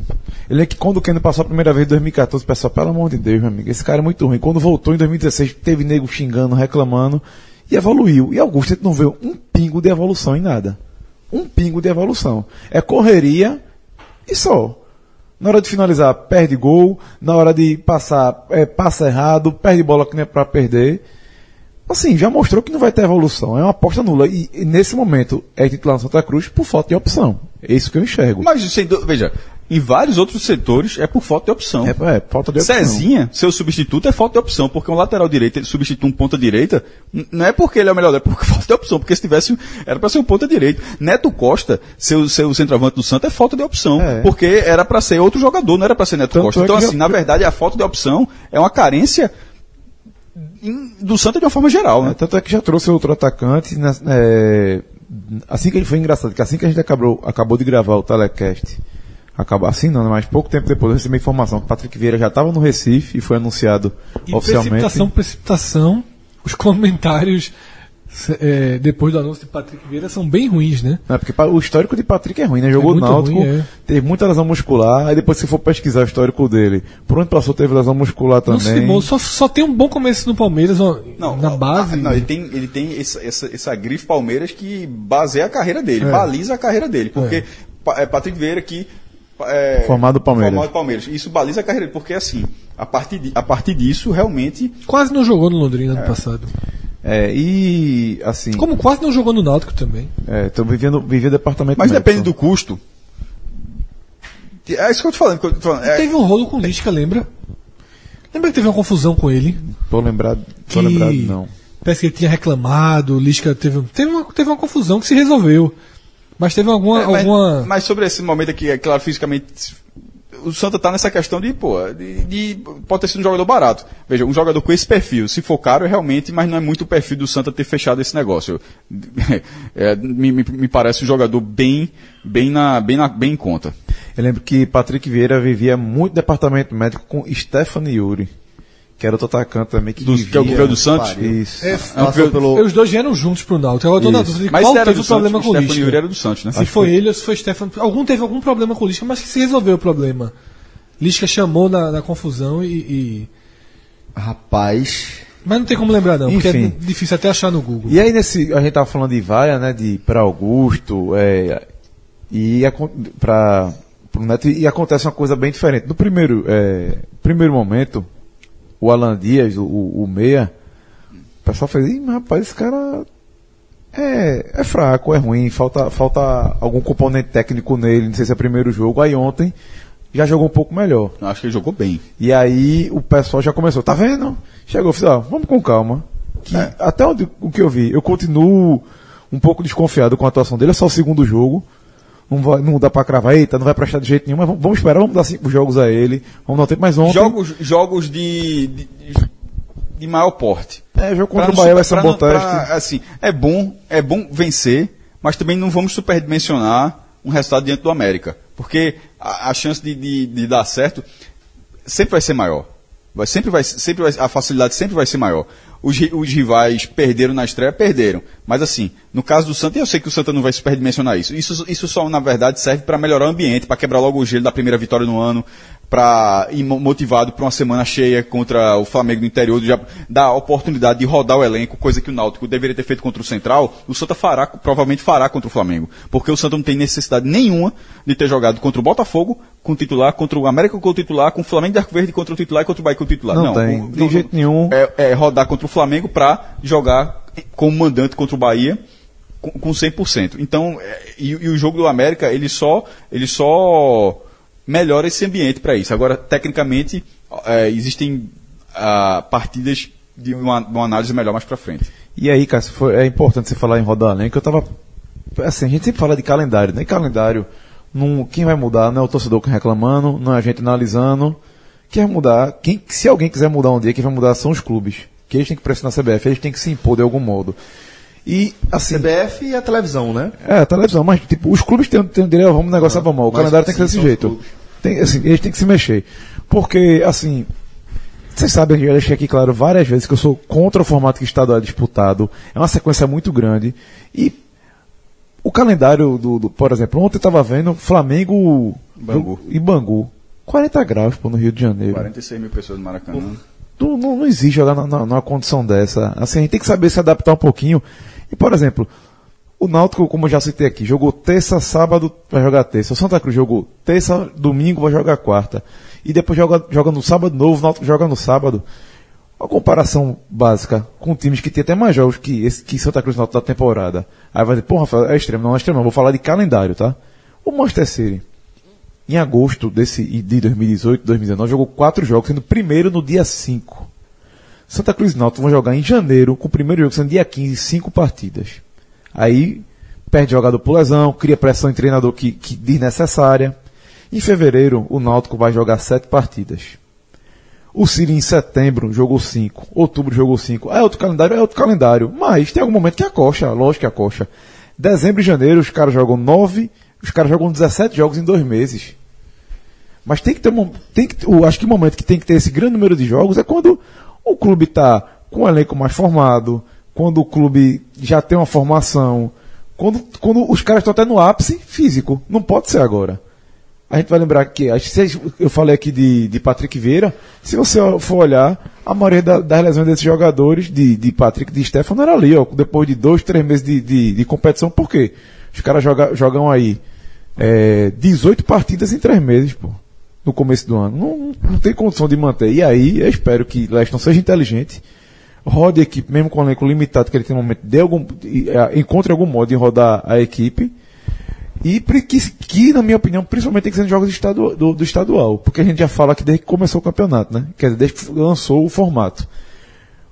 O estadual para o cara ficar de fora da segunda fase é complicado demais. Né? Tem que fazer um esforço. É, no caso do Santa, só para também não sair de forma precoce, de ficar no mínimo G4, porque o Santa foi sexto colocado ano passado e acabou pegando esporte. Pegando esporte um jogo só na Ilha do Retiro. É, são pelo menos, veja só, são pelo menos nesse Pernambucano três jogos é, na visão do Santa Cruz, né? É, ruins para se fazer fora de casa. Você correria risco porque Náutico, quatro jogos, Náutico, Esporte, Salgueiro e Central. É bom evitar esses quatro jogos, num, esses quatro times num jogo só fora de e casa. E se o Santa não ficar no G4, a tendência é que o G4 seja esse. Mas o Santa ano passado ganhou duas, esse ano no primeiro jogo já ganhou uma. É, é tendência então. Não, é porque empatou não, muito também, né? É, a tendência é que. É Veja, que... é isso que eu vejo. O Flamengo de Arco Verde praticamente se classificou às quartas na estreia. é muito difícil no, no, no, no, no passar de fase. Galera, a gente vai fazer umas incursões aí, tanto em Salvador quanto em Fortaleza agora. A gente bateu um papo também com o nosso querido Cássio Cardoso e também com o Tiago Minhoca, para a gente fazer essa análise que a gente está fazendo em relação ao esporte náutico e Santa, também com a visão de quem está lá dentro, né? Então vamos lá, vamos conversar, bater um papo aí com os meninos. Então a gente recebe aqui nosso querido Cássio Cardoso no podcast Raiz, ele que é parceiro aí de tantos telecasts e agora está com a gente aqui para fazer esse formato diferente, né, Cardoso? Boa, diga aí, Celso, tudo bom? Um grande abraço à galera do podcast 45. Mais um formato, que bom, vamos em frente. Que não falta pra gente é desejo de falar sobre futebol, sobre essas nuances que só esse esporte provoca, né? É só essas polêmicas já rendem muito assunto. Então, um telecast por semana, dois por semana é pouco. Vamos fazer mais.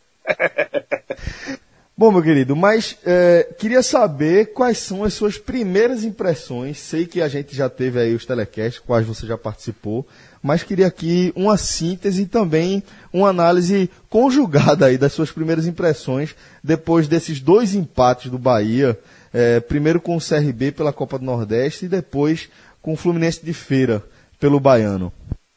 Olha, Celso, é, foram dois é, resultados ruins com dois desempenhos ruins, mas é, duas estreias, né? É, cada, cada Bahia que jogou um pelo Baiano, um pelo Nordeste foi diferente. O Bahia que jogou contra o CRB usou o que aspas tem de melhor, né? A base da equipe que encerrou 2018 com algumas contratações daquelas de maior investimento ou, ou de mais expectativa, no caso Guilherme e Arthur, né, Rogério entrando durante o jogo, e foi um desempenho que é, não agradou, mas que foi atenuado por todo o contexto de ser um início de temporada, de se tratar de um primeiro jogo. A reapresentação aconteceu no dia 3 de janeiro, esse jogo aconteceu no dia 16, então 13 dias de preparação. Por mais que você tenha uma base, né, um entrosamento ali, dá para, vamos dizer assim, aliviar um pouco na, na crítica em relação ao, ao desempenho e aí, por consequência, também a questão do resultado. É, no jogo de domingo, entre Fluminense de Feira e Bahia, foi outra equipe, absolutamente diferente, nenhum 23, titular né? repetido. É, sub-23, assim, nenhum titular repetido. Foi um Bahia que, que jogou com aqueles atletas que disputaram, alguns disputaram o sub-23 em 2000, e- o Campeonato Brasileiro, né? Em 2018. Outros faziam parte ali do grupo principal, mas eram pouco aproveitados, mas jogaram. Por exemplo, Fernando jogou Campeonato Brasileiro, goleiro. O Inácio e Everson tiveram oportunidades no Brasileiro também. O Inácio jogou zagueiro contra o Grêmio no segundo tempo, depois da expulsão, se não me engano, foi do Jackson. Everson também jogou em algumas oportunidades na, na equipe principal desde 2017. Marco Antônio foi titular, inclusive, eh, na reta final da Copa do Nordeste, até se machucar. E o Júnior Brumado também eh, já foi aproveitado, além de algumas eh, contratações, né? Iago, que veio esse ano nessa janela, esse jovem jogador que veio do. estava no confiança, pertence ao CRB.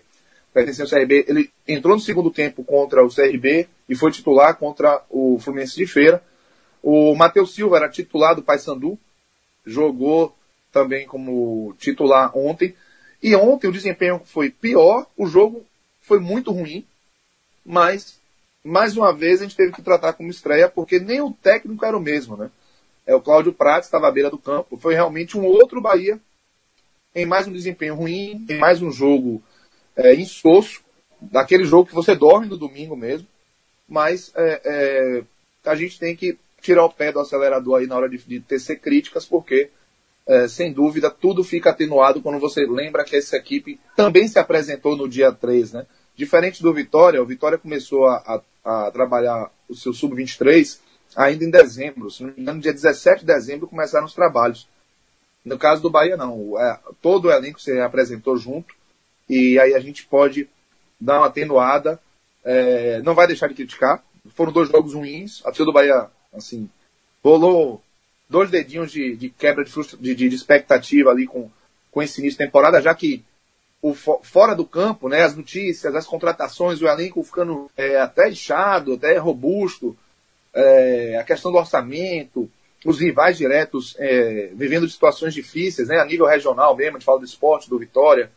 Então, assim, esse, esse favoritismo criou uma boa expectativa, né? O Bahia botou, tanto que o Bahia botou na estreia de, de Copa do Nordeste quase 20 mil pessoas contra o CRB, o que dá sinais de, de como a torcida está empolgada, mas o que viu em campo, que o torcedor viu em campo, ainda está muito longe do que ele espera, e a gente tem que ter esse cuidado entre é, criticar, chamar atenção para isso, mas também o equilíbrio de não ser definitivo, nem achar que está tudo sendo mal feito, porque a gente sabe que o contexto de, de começo de temporada é um contexto de muita, de muita dificuldade para qualquer equipe.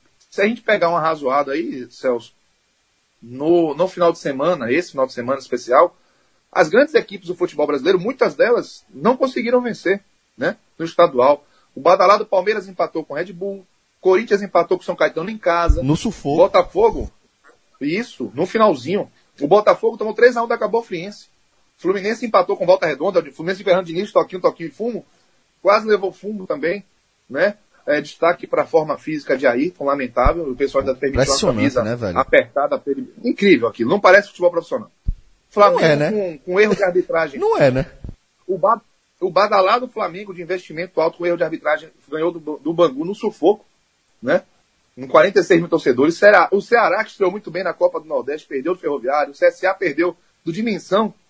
O CSA, quem já está alertando aí que tem, né? Um risco muito grande dessa temporada se não soubesse organizar. Pode ser uma temporada boa, do ponto de vista de construção de futuro. Isso foi muito falado já no, no pod. Mas tem que saber fazer isso, tem que saber lidar com esse momento de primeira divisão. O Atlético Paranaense perdeu em casa com o Cascavel, o Sport perdeu o Flamengo de Arco Verde, o Vitória empatou com o Motoclube, Havaí empatou com o Joinville, Chapecoense empatou com o Metropolitano. São times que ah, todo mundo imaginava que fosse vencer e que a Isso é gente distribuição que, de bofete gratuito, viu? Hein? Todo mundo na praia, É, tranquilo, tu distribuindo bufete pra tudo quanto é lado, porra. Não, é só para exemplificar que não dá para pegar os primeiros jogos de temporada e sair achando que tá tudo errado, tudo mal feito. Tem que, nós, tem que pontuar que foram jogos ruins, né? Do Bahia. Mas não dá para dizer que o Bahia está sendo um ponto fora da curva, não. Isso é natural de, de, de início de temporada. O que a gente tem que observar é, como todo mundo envolvido nisso vai, vai reagir. Né? O torcedor já fica um pouquinho impaciente. Ontem já teve uma. A gente já percebeu, principalmente nas redes sociais, uma crítica muito forte ao Júnior Brumado, que é um jogador da base do Bahia. Alguns outros atletas, assim, ah, esse aí não vai para lugar nenhum, enfim. Mas, Celso, eu encaro como é, desempenhos ruins, mas normais, e que devem servir apenas para que se pontue que muito precisa ser feito para que o futebol melhore mas não é nada que deva ser encarado como definitivo, nem sinal de que tem algum trabalho sendo mal feito, pelo menos por enquanto não dá para dizer isso. O Cardoso, é, ainda que a gente analise aí como o início, como você bem destacou, duas estreias do Bahia, né, com dois times diferentes, até treinadores diferentes, a gente está percebendo que a expectativa do, do, do torcedor é, parece que ela não, não, gira de uma temporada para outra, né? Não é como se tivesse, bom, começou a temporada, é uma continuidade do que ela vinha sentindo Isso. no ano anterior, né? E a partir disso aí, é, eu percebi um, uma, de parte da torcida do Bahia, uma chiadeira relativamente ruidosa em relação ao desempenho de Brumado. Você observou dessa forma também? Perfeito. Sim, eu percebo a chiadeira, percebo a, vamos dizer assim, já o descrédito. Brumado está sofrendo é, pela expectativa que ele mesmo criou por começar muito bem no profissional do Bahia. Ele estreou no Bahia em 2017 ainda. Ele passou à frente de Giovanni Tinga, por exemplo, que é um atleta da mesma posição, com características bem parecidas, e que está é mais velho até que o Brumado. Estava à frente do Brumado na linha sucessória, vamos dizer assim, para chegar, e o Brumado atropelou. E no início de 2018, fez bons jogos e gols decisivos. Inclusive fez um golaço.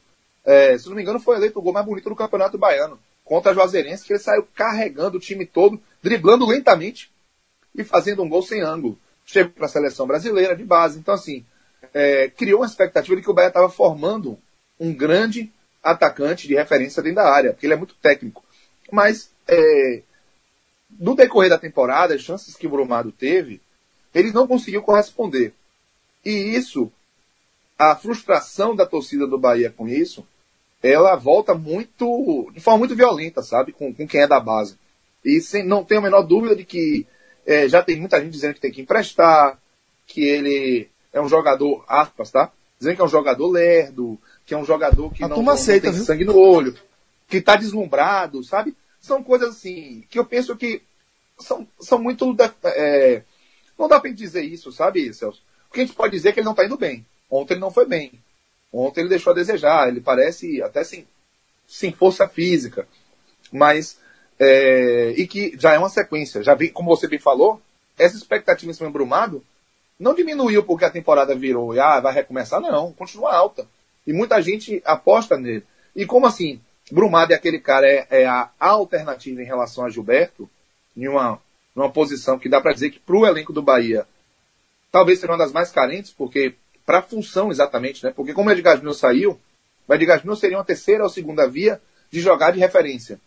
Mesmo que ele jogasse do lado também. Mas o Edgar Júnior foi, inclusive, foi anunciado hoje no Yokohama. Então, é, foi Yokohama? Enfim, tenho que lembrar. O fato é que é, Brumado está em expectativa de ser a sombra de Gilberto. E a expectativa da torcida do Bahia em cima de Fernandão, já que se anunciou que o Bahia estava negociando, né? Vazou que o Bahia estava negociando, o Bahia não chegou a confirmar é, a negociação avançada nem nada, mas que tinha um interesse. O, criou também a expectativa de que essa posição ficaria reforçada. Sem o Fernandão, olha que coisa, a cobrança do Brumado tende a ser maior. Né? Eu acredito que. Eu, eu, senti que deu uma esfriada essa negociação do Fernandão e não é uma negociação fácil de fato. Então, uhum. ele está desgastado. Ele está muito desgastado já com o torcedor. E para mim isso é mais é, é, culpa de uma cultura que a gente tem aqui, de exigir muito de quem é da base. Eu acho que ele precisaria jogar uma série Bzinha para pegar a experiência, Cardoso. É o que todo torcedor, boa parte dos torcedores aqui, estão colocando. Mas assim, você, você acha que uma série B, por exemplo, com um time de outro estado, mais perto da Bahia, por exemplo. Isso, isso. Um time, um time com chance de acesso, que começa o campeonato um como favorito, que tem, né, que tem torcida, né? pressão. Entendi. Tipo assim, o esporte, de repente, quem De sabe, né? repente, né? é, já que você sugeriu, acho, aqui agora. acho que é um bom nome. Eu vou, vai ser bom a gente falar disso aqui. Ó, oh, sabe o que a gente pode fazer? Tem, tem um camisa 9 aqui, é, ele até fez sucesso pela, pelo lado de Salvador. Aqui não tá dando muito certo, a turma tá uma chiadeira com ele. De repente faz aquela ponte aérea, vai um, vem outro, né? Veja só, veja só. Já foi, sabe? Já passou aqui. já deixou sua marca. Acho que pode, né? Seguir em frente. Mas quer voltar? Essa sensação de retorno. É de que tamo, né? Deixa aí, deixa aí. Agora sim, essa, falando sério agora. Rapaz, você, viu? Eu pensei que você Veja, era. Ei, a Eu gente tenho- tava falando sério, viu? A gente tá falando sério. O Celso não falou sério, não era do time que tem chance de subir, que é favorito, o foi sério. Vê só, Cardoso, eu tenho Em outra alguns dúvida. momentos foi sério, né, Rafa? Agora, Celso, é, de fato, muita gente já está colocando o Brumado como um jogador que precisa ser emprestado. É, assim, Concordo. dois jogadores do Bahia, que me lembro assim muito bem, foram emprestados e voltaram melhores. Marconi e Avni. Sabe quando foi isso? Foi final de, dos anos dois, da primeira década desse século aqui. 2009. E Avni voltou bem em 2010, inclusive ajudou muito o Bahia para subir em 2010. Foi muito cobiçado por clubes da Série A, principalmente o Atlético Mineiro chegou a fazer uma proposta, mas teve um problema no joelho, acabou que, que não conseguiu mais. Então, uma sequência bacana, jogou, jogou bem em 2011, mas a partir de 2012 já se machucou muito. É, mas, assim, tem casos que isso funciona, não tem dúvida. Mas eu não sei se já é para pegar Brumado nesse momento e fazer isso. É, aí é muito de quem está dentro do ambiente do clube perceber como ele, Brumado, está se comportando, eu acho que esse é um ponto crucial. Mas não tenha dúvida de que já há um desgaste. Certo. Já não tem com o. Brumado a paciência que se tem com a equipe, entendeu? Ou com as equipes que estrearam. A situação de Iago é parecida. A situação de Iago. Iago, Iago ele foi. Não. Ele entrou no primeiro jogo, foi titular contra o Fluminense de Feira e acabou substituído, né? A Isso, gente não pode fazer algum dois. vínculo também nessa de precipitação, chiadeira. Olha, talvez ele entre na reta da torcida do Bahia um pouco mais para frente. Somente se ele não conseguir mudar muito o panorama dos desempenhos. Mas no momento, é, o pessoal faz é, assim, dá aquelas opiniões do tipo, ah, deu para ver que não vai render. Mas não é algo que você percebe uma certa irritação na cobrança, sabe? Acho que, não sei se eu estou conseguindo ser claro. Com, com Brumado já há uma irritação, já há uma rejeição.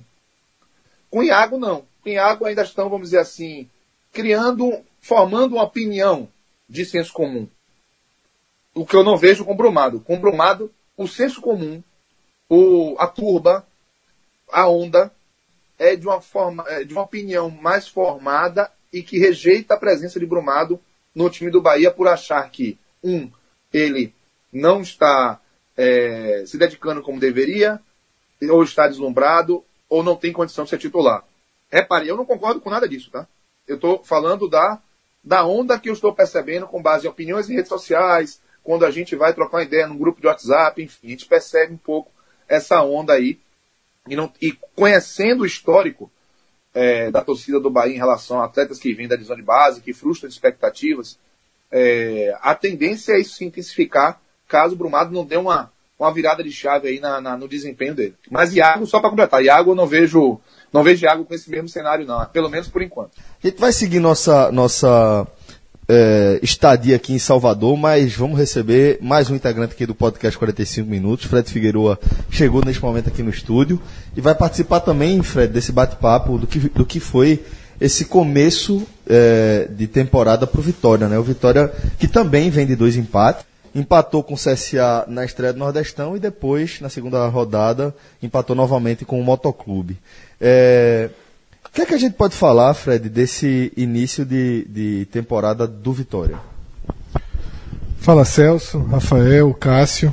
Quer dizer que eu cheguei aqui um Fala, pouquinho Fred. antes e ouvi aquela tentativa de troca e tem meu aval, viu? Só deixando claro que Sa- Sabe que eu não estou surpreso, velho?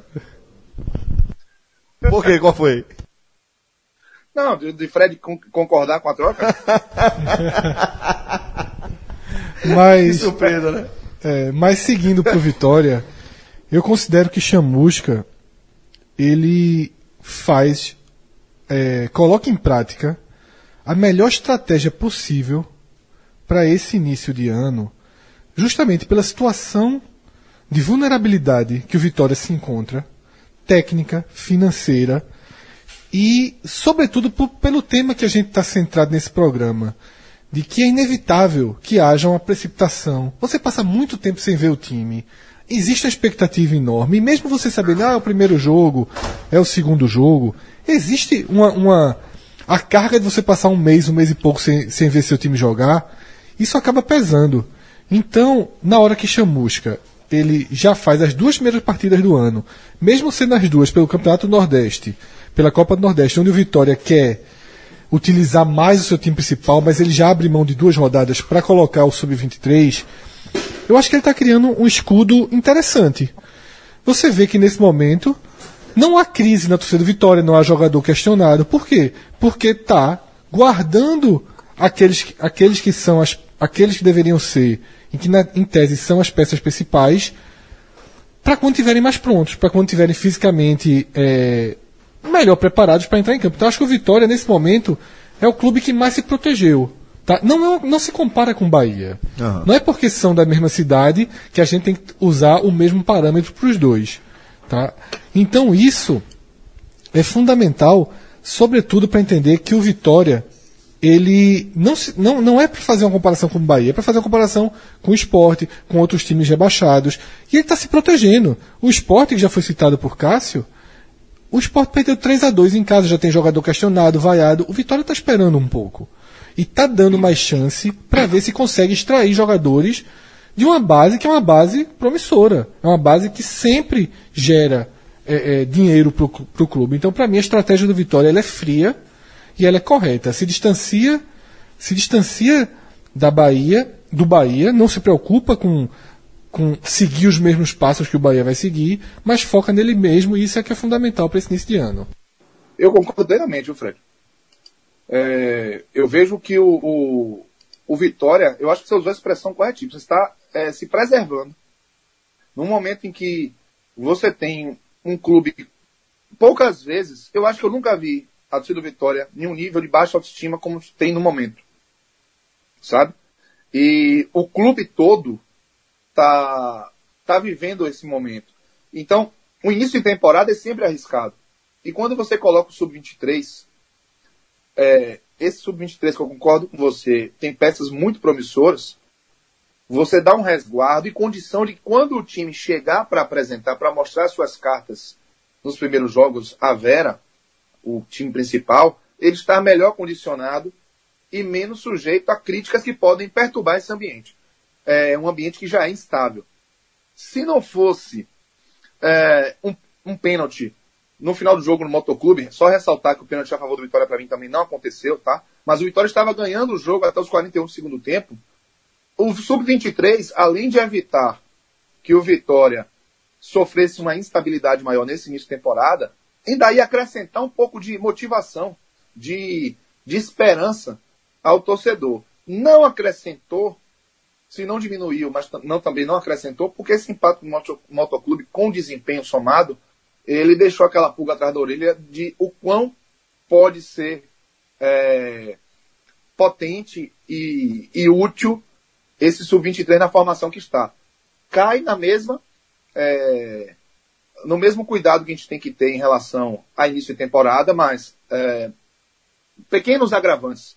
Já é o segundo jogo com a mesma equipe e é uma equipe que se reapresentou em dezembro e que tem, em tese, uma vantagem física e de, de trabalho em relação ao tempo né, aos adversários. O Motoclube também se reapresentou no início do ano. Então, o, o que dá para colocar para o Vitória é que é uma estratégia fria e que está dando certo. O ambiente não está de crise. Mas por pouco, esse sub-23 não conseguiu acrescentar alguma coisa. Não só evitar a crise, mas acrescentar um sentimento positivo, de certa esperança. Mas um, foi um desempenho que não foi bom contra o Motoclube. E aí, vamos dizer assim, que deixou elas por elas. O que para mim o Vitória já deixa o Vitória no lucro. Porque a ideia do Vitória é justamente é, é, preparar terreno para sua equipe chegar com mais força e evitar que o histórico recente de frustrações atrapalhe o, um trabalho que está começando agora, que é o trabalho do Chamusca.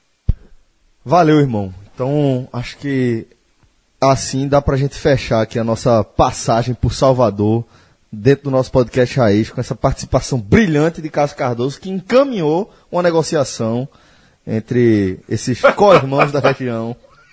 Co-irmãos é brincadeira. Ô, Cássio, Olha. depois tu faz um favor, Cássio. Manda o Diga, link do programa aí que Vila tá participando enquanto, enquanto a gente tava gravando. Dá uma tweetada depois que a gente dá uma retweetada lá pelo podcast pra gente ver Vila na TV também. Vamos, vamos. Vou, vou, vou botar no Facebook aqui, pegar o link e, e divulgar. Fechado. Valeu, meu irmão. Um abraço, velho. Um grande abraço, galera. Tchau. Abraço. Bom, e agora a gente faz essa escala aqui em Fortaleza, nosso querido Tiago Minhoca, na ponta do link aqui. É, Minhoca, o que é que a gente pode falar? Antes de tudo, Minhoca, já é ser rude aqui, seja bem-vindo aqui ao nosso podcast Raiz. Estamos aqui, eu, você, o maestro Cássio Zirpoli, pra gente debater as Opa, primeiras impressões aí desse começo de ano, né? É, pois é, teve aí já alguns poucos jogos, né? Mas enfim, já temos aí muito a debater. Ontem, né? Ontem a gente teve esse duelo, a taça dos campeões aqui no estado, né? Que é o campeão ah, cearense, que no caso foi o Ceará, do ano passado, e o campeão da taça Fares Lopes foi o Ferroviário. E aí tivemos esse duelo entre as duas equipes. O Lisca, após o jogo do Sampaio, já tinha mencionado que não util- utilizaria nenhum dos jogadores que foram titulares contra o Sampaio, exatamente por conta da preparação foi curta e tudo mais.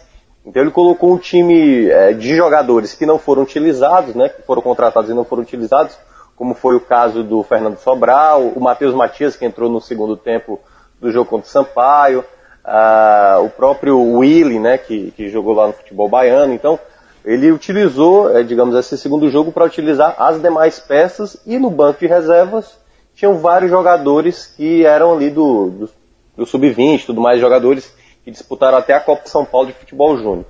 É, de uma maneira geral, o Lisca é, até tratou o jogo como um amistoso, né? não tratou o jogo ah, de maneira muito séria, tanto que ele até lamentou não poder fazer mais substituições. Foram permitidas até cinco, porque segundo o Júlio Mans, que é diretor de competições da federação, ele, ele disse que até podia ser feito cinco porque é uma competição é, não da Série A e ainda tem um caráter oficial e pode até ser feito até cinco substituições. Eu nem conhecia essa regra. Mas em todo caso, o Ferroviário não. O Ferroviário, por outro lado, colocou o time principal e jogou bem a, a sério. Tanto que o Lisca foi expulso de campo na- no intervalo porque não gostou de uma entrada de um, do, do Enesino, jogador do Ferroviário, queria a expulsão, reclamou demais e o juiz acabou tirando da partida. E aí o Ferroviário com gol ali já no final do primeiro tempo fez o gol e se fechou todo, passou a jogar no contra-ataque e o Ceará não se acertou, não foi tão bem. Então, de uma maneira geral, foi uma partida mais de, mais de preparação do que propriamente a sério, né? Quem jogou um pouco mais a sério foi o Ferroviário. É, e aí o time não desempenhou tão bem, assim, várias peças que o o- a torcida esperava ver um pouco melhor, como o caso do, do Sobral, outros jogadores, o Richard, por exemplo, o goleiro que foi contratado para o lugar do Everson, estava no banco, mas não entrou, enfim. É, foi mais uma preparação, se o Lisca pudesse fazer mais substituições, teria feito, mas só ficou em cinco opções e ele colocou mais jogadores da base. Primeiramente, eu quero dizer que eu respeito. Tem taça, né? Não, veja só, quando eu vi- só uma dúvida minha. O jogo passou, eu, eu- eu procurei na internet, mas só queria confirmar com você. O jogo foi transmitido na televisão? Também pela Verdes Mares, né, que é a TV aberta daqui, do, do Passou na filiado da Globo? Globo. Passou na Globo do Ceará. Foi. Oi. Então, então, é, veja só, é, talvez para pegando o a estrutura do futebol europeu, geralmente tem lá a Liga Nacional, a Copa Nacional e uma Supercopa que envolve os campeões. É essa mesma estrutura que o Ceará criou. É, na Inglaterra tem até uma quarta disputa, né, que tem a Copa da Liga ainda. Existem outras, outras taças menores em outros países, inclusive na própria Inglaterra, envolvendo outras divisões, mas assim, o que chama de campeonato de primeira linha são esses aí.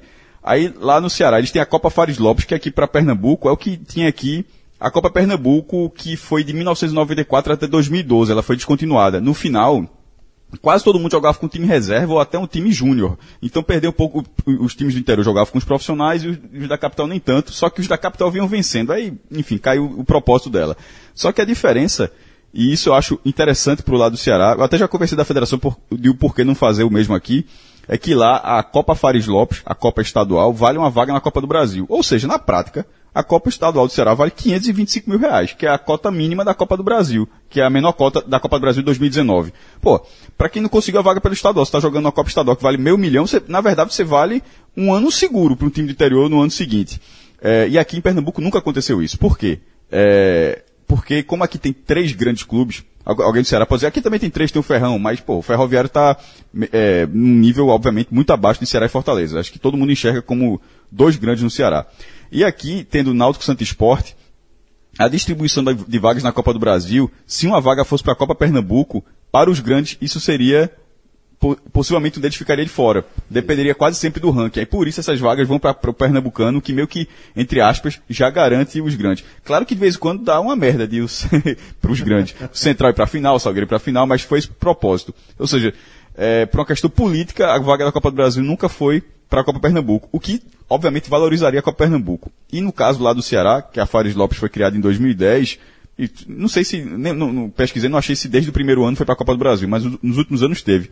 Inclusive teve um ano que o Fortaleza não conseguiu, pelo Cearense, foi jogar a Copa, foi do ano passado, aliás, ano retrasado. Foi Ano, jogar a an- Fare- ano retrasado, isso. E- E aí acabou não indo para a Copa do Brasil do ano passado. perdeu o título. Ele ficou fora da Copa do Brasil, jogou a Vera, porque como não tinha vaga no estadual, ele jogou a Vera a final e perdeu. Foi pro Floresta, né? Foi pro Floresta, exatamente. E o Floresta deu no Fortaleza, na Copa Fares Lopes e na Supercopa deu no Ceará. Vê, pô, veja, pro, veja, pro time grande não vale, por, por exemplo, Lisca tratou como amistoso. Detalhe, Lisca tem que buscar o campeonato, era título pra Lisca. É, mas assim, pro time do interior, pra um time menor, vale demais, pô, a oportunidade de você ganhar um grande. E outra, se, o- se o Ceará tratou como pré-temporada, botou o time misto, o, o Ferroviário tava lá, o Ferroviário, que não ganha o campeonato cearense desde 95, aí ganhou a Série D do ano passado, Eu vou aproveitar para fazer um parênteses aqui, porque toda vez que fala em ferroviário aqui, João para o programa e fala que é o time dele. Então, É o time de João. João, eu vou parar e falar que é o time de João. É o time né? de João. Mas é, é muito simples. Então, eu estava vendo a descrição, eu estava vendo a descrição do ferroviário.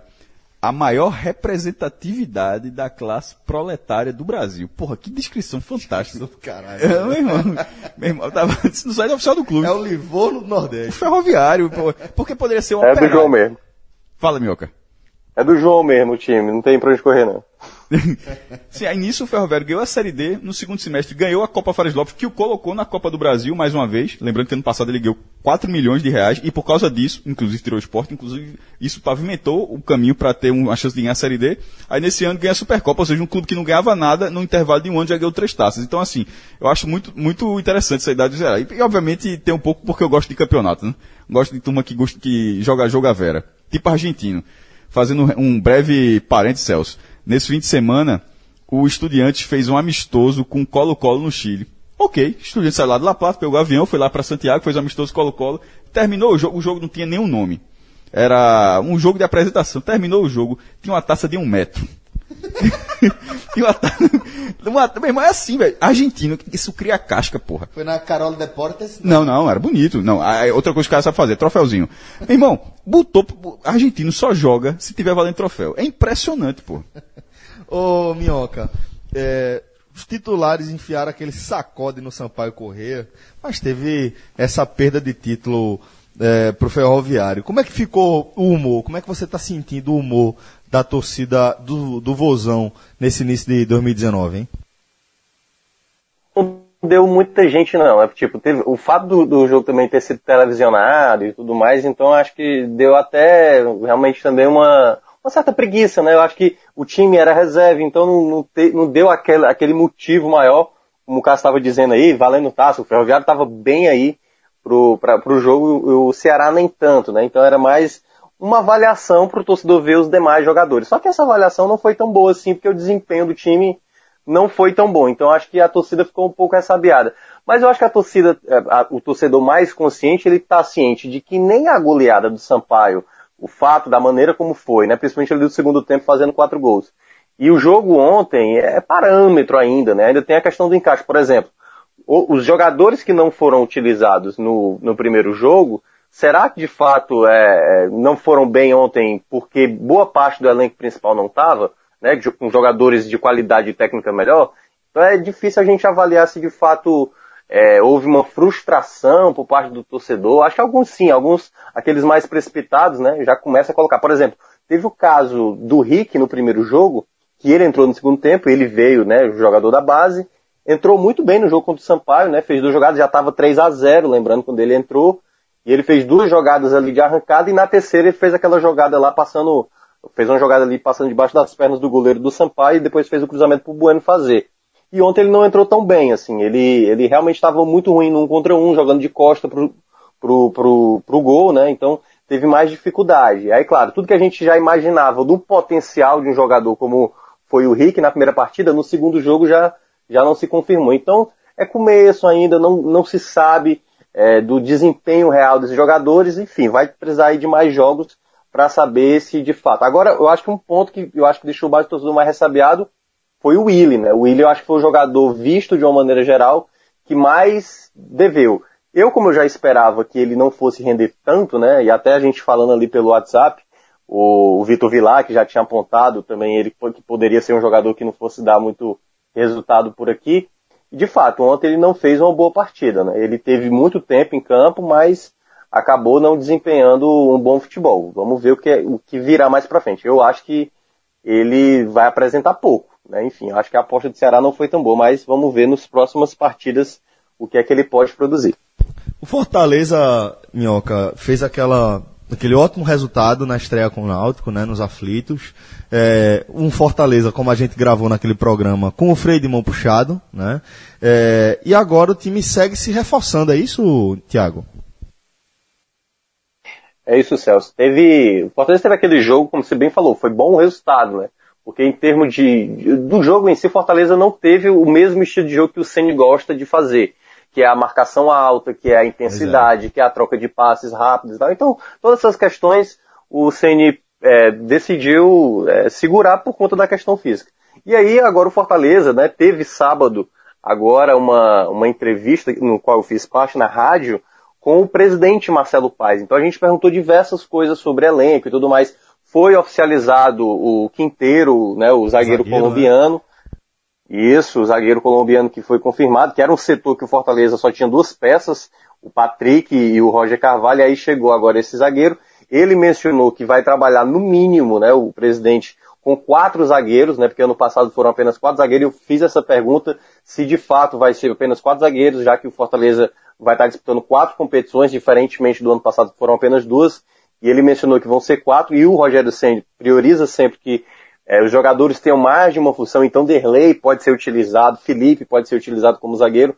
É, o Ceni vai trabalhar dessa maneira mesmo, jogadores fazendo mais do que Rapaz, uma função. E aí apostar em Derlei improvisado na zaga numa Série A é uma temeridade, é. viu? Até porque no próprio jogo contra o Náutico, quando saiu o Patrick, que estava prevalecendo muito no jogo aéreo, Fortaleza começou a sofrer muito na bola aérea, tanto que o gol saiu numa jogada assim, apesar também da, da, da saída lá do Boeck muito mal. Então, no geral, ainda tem essa expectativa de contratações. Ele mencionou também que aí tem o fato do meia, né? Porque o Dodô virou um embrólio lá com, com o Atlético Mineiro. O Atlético Mineiro só queria liberar se o Fortaleza pagasse, já que no ano passado o Atlético Mineiro liberou sem nenhum tipo de custo, só o salário o Fortaleza pagava do jogador. E aí parece que o Dodô não vem, pelo menos por enquanto não vem, né? Tá lá, tá lá em Minas. E aí parece que virá esse jogador, foi feita essa pergunta, e aí muita gente especulando, né? Ah, é um jogador sul-americano. O presidente mencionou que é um jogador é, que é latino-americano. Então pode vir a qualquer momento aí. Diz que está já conversado, mas não está fechado ainda. E o presidente do Fortaleza, Marcelo Paes, geralmente gosta de esconder muito o jogo. Então não deu para tirar muita coisa dele. Mas parece que virá novas contratações aí nos próximos dias. Fortaleza que só vai voltar a jogar dia 27 contra o CSA aqui, né, no Castelão, e até lá deve ter mais novidades. E não sei, acho que não vai ter nenhum. Talvez possa existir algum jogo amistoso, mas possivelmente não aberto, já que o Ceni no jogo, antes do jogo do Náutico, ele não abriu também para a imprensa é, essa partida de jogo teste.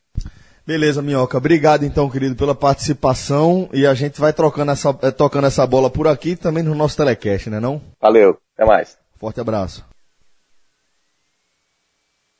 Galera, para a gente fechar aqui o nosso programa, depois desse papo que a gente bateu aí com os meninos, é, a gente vai analisar aqui, a partir do que a gente já viu desses primeiros jogos, como é que fica o Power Ranking do 45 minutos para esse início de temporada.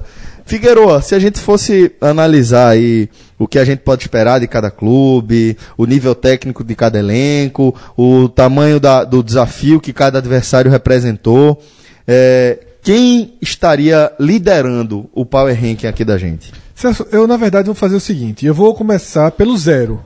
Certo, então vamos tá? lá. Vou estabelecer o zero, que pra mim é o Vitória. Pela estratégia de ter começado o ano Sub-23. utilizando o Sub-23, pra mim é um clube que nesse momento não tem nem problemas em excesso, nem. Nem Eu acho que a maior preocupação do Vitória nesse momento é concretizar a venda de Lucas Ribeiro. Exatamente, que aí vai entrar 14 milhões de reais, aí você começa o ano. Arruma a recomeça conta o ano, é. Então o Vitória é o zero, tá? Ele não tem nem danos, nem bônus, nem nada de positivo, nem nada de negativo, realmente é importante para esse início de temporada. Então, quem estaria acima do Vitória, né? Quem tem mais Logo acima, não, quem tem. gente- Vou citar, e aí a gente vai debatendo a ordem, mas quem tem pontos positivos? É, para mim, o saldo do Bahia de 2018 é suficiente para que, ele que ele seja um time positivo, tendo um empate com o CRB em casa e depois ter usado sobre 23, mas o ambiente no Bahia é muito positivo. Ceará e Fortaleza, a mesma coisa, já tinham um saldo positivo, estrearam bem, então também tem, estão acima. E acho que o Santa Cruz, né, pela fragilidade, aí esse pelo sentido oposto, pela forma muito terra arrasada com que terminou o ano, começou minimamente aí é, ajustado, com a com o Leston conseguindo estrear com a- o empate fora de casa. é, e depois ganhou. Assim, com o Leicester conseguindo dar uma cara, dar um sinal de time competitivo. Então, eu acho que esses quatro estão. Positivos. posi- a- Eu- o de- clima do- da torcida é positivo. Do que você destacou, eu vou já citar o meu primeiro lugar do Power Ranking, tá? Certo. Lembrando que o Power Ranking, ele é um recorte bem curto, é bem específico. a Semana a semana a gente vai semana semana a gente vai, vai analisar aqui esse Power Ranking. Então, não pense que a classificação que eu, que eu colocar aqui significa que eu acho que esse time seria campeão num torneio entre os times que a gente está citando no Power Ranking. Então, levando em consideração que o Fortaleza ele vem iniciando, vem iniciando não, ele vem em meio a uma reformulação profunda do seu elenco, com onde o técnico Rogério Ceni vai ter que implementar uma forma completamente diferente de, de jogo, uma estratégia completamente diferente para disputar a temporada 2019, em detrimento do que ele fez, em comparação com o que ele fez em 2018, e levando em consideração que ele vence o Náutico por 3 a 1 nos aflitos, num jogo em que eh, eu não vi o Fortaleza correr nenhum risco, sabe? É, com tudo que a gente já descreveu aqui. Fez o gol no primeiro lance, com oito minutos estava em vantagem numérica também, e o Fortaleza soube o que fazer quando estava nessa situação. Fez isso de maneira muito bem feita.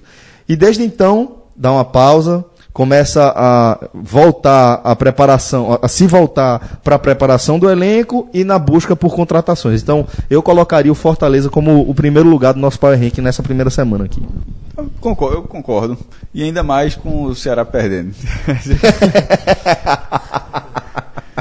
Não, veja, o Ceará perdendo a Taça O dos Campeões, título, porque né? na verdade a largada da Copa do Nordeste do Ceará veja, tinha tudo para ser o Ceará, mas como meteu o sub-20? Veja só, tinha tudo para ser o Ceará. Vai crescer. Não, porque se tivesse Tá certo. largou com 5 a 0 sobre o atual campeão.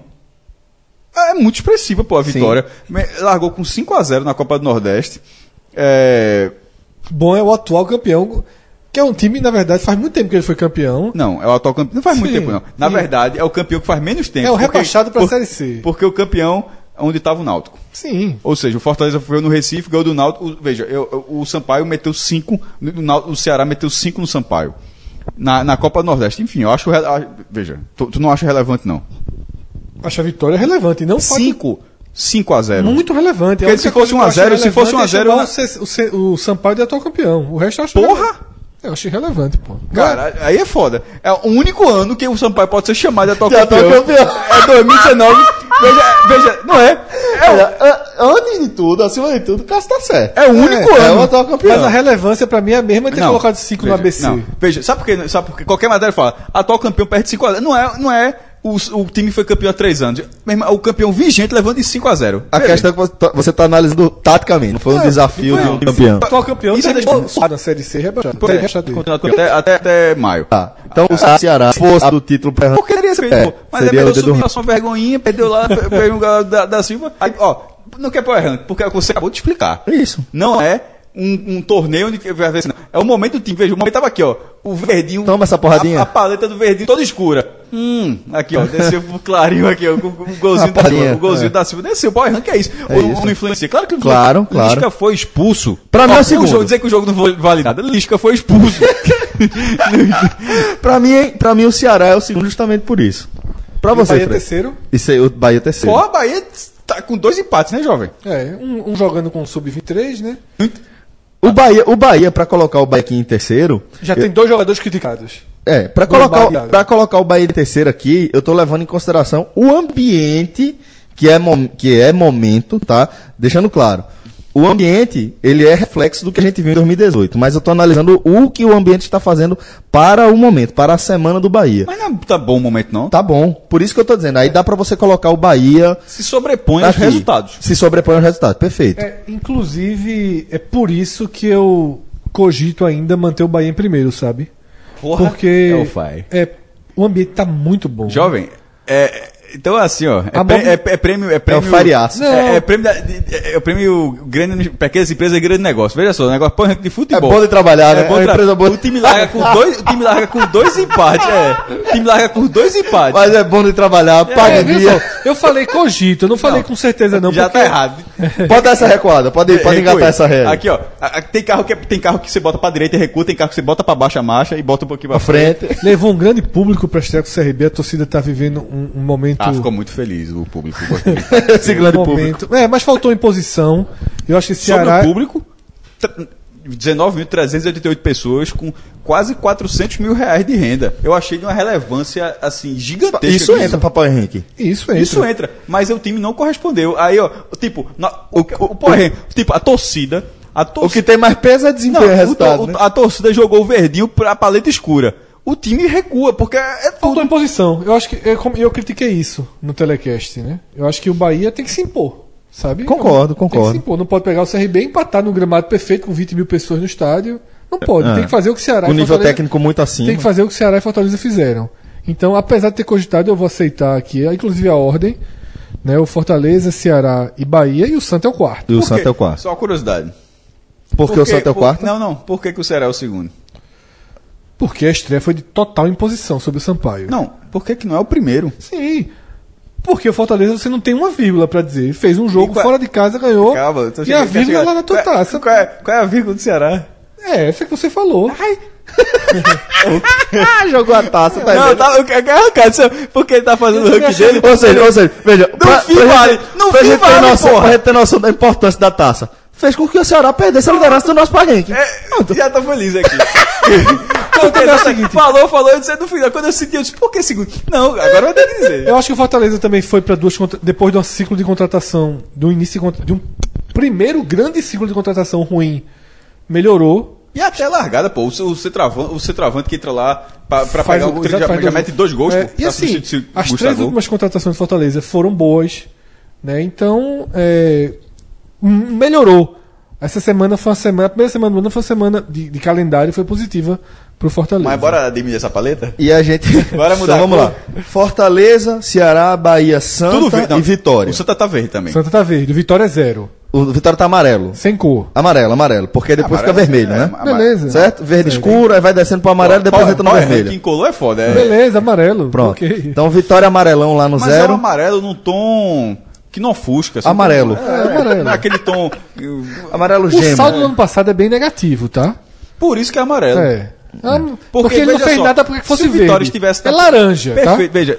É laranja. Pronto, então vermelho. Laranja. É um vermelho, é um amarelo É. quase, quase vermelho. Ao Ice. chega.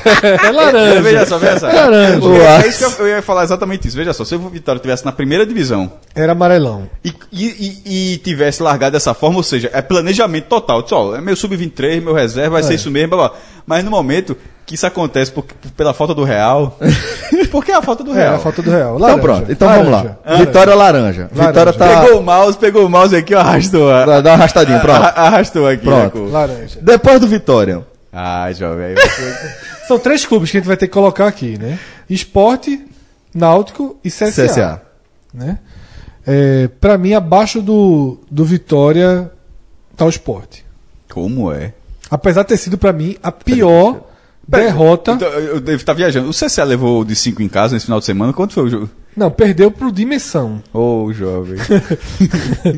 É, Porque, porque pergunta assim, eu disse, veja só, quando esse cara falou que, que o O esporte é o tá primeiro. logo- eu, é que eu, tá- tô, eu tô aguardando os argumentos. o que- o que é que tá- o que é que tá acontecendo? Veja só. O esporte, o esporte- a situação é a seguinte: o goleiro, o goleiro que é ídolo começou a ser contestado porque falhou no começo.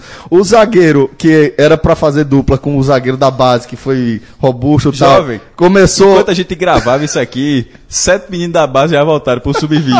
No treino. Veja só. A turma não quer ver Hernani, a turma não quer saber de, de Wasp. É, mas fa- faça só, deixa eu vou, vou Vamos lá. dar o spoiler da É, minha, detalhes. que o esporte tem umas casinhas pra baixo. Tá, o, ve- o Mas vamos ve- lá. Vai Deixa, lá. eu- deixa eu ouvir Vamos os seus lá. argumentos. Eu vou Vamos dizer por quê. É, rebaixado, assim como Vitória, né? Morto. Fudido, assim como Vitória, morto, assim como Vitória. E assim como Vitória é um clube que agora pensa um projeto de Série B. Tá. né? Não, não pensa um projeto de Série A. Tá. Dentro disso, acho que viveu um ciclo de contratações melhor do que o esperado. Eu não Certo. esperava um ciclo, ciclo de Mas contratação. o Power Rank é semanal. Lembra, Sim, lembra mas aí- mas Não, aí- mas aqui a gente tá, tá, a- a- abrindo um pouquinho o leque, até porque, Porque- o Fortaleza. É, Eu tô, consider... tem a largada e tal. eu tô considerando com a largada de resultado. Certo, mas você tem que saber o que tá em campo. O Power Rank, É. antes de estrear, eu concordaria com o Fred. Não, mas não é só isso. Veja só. Estreou com 80% do time que não joga, que não será titular. Né? Não era, era a força máxima possível disponível ali para aquele momento, mas daquele time que entrou em campo. Mas aí isso que você tá falando vale pra próxima semana. não, mas é pra porque- essa não, Mas, semana- Cássio, mas é, mas não é, mas vocês mesmos falam que não é um ranking frio, que a sensação, a percepção da torcida, você mesmo falou que achou que, as- que o time teve um desempenho em certos momentos da partida interessante. Então eu acho que a derrota, que pra mim foi a derrota talvez mais grave dos clubes Isso. de Série A e B do Brasil, porque você perdeu em casa, chegou a estar perdendo por 3 a 1 Então talvez resultado preto no branco, o pior de todos seja o do esporte. Dessa primeira leva de brasileiro, o, o, o gigante levou uma porradinha forte Foi. da Cabo Friense. Jovem, é, foi 3x1. É, exatamente, mas foi fora de casa.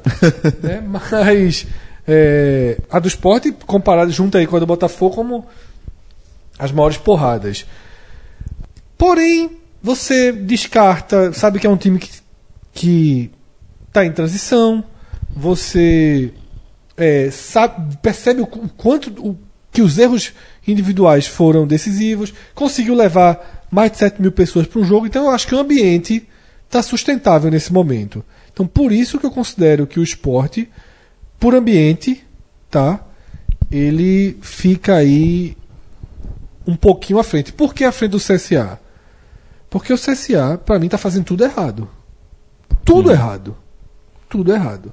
Jogou muito menos que o Sub-23 do Vitória. Isso, isso. Muito menos. Muito menos, muito, menos. do que o Sub-23 do Vitória. O empate foi Isso é, uma- mu- isso é é. preocupante. Aí na rodada seguinte, mexe o elenco, faz um time alternativo e perde pro Dimensão. Uhum. Assim, e esse time vai jogar a Série A.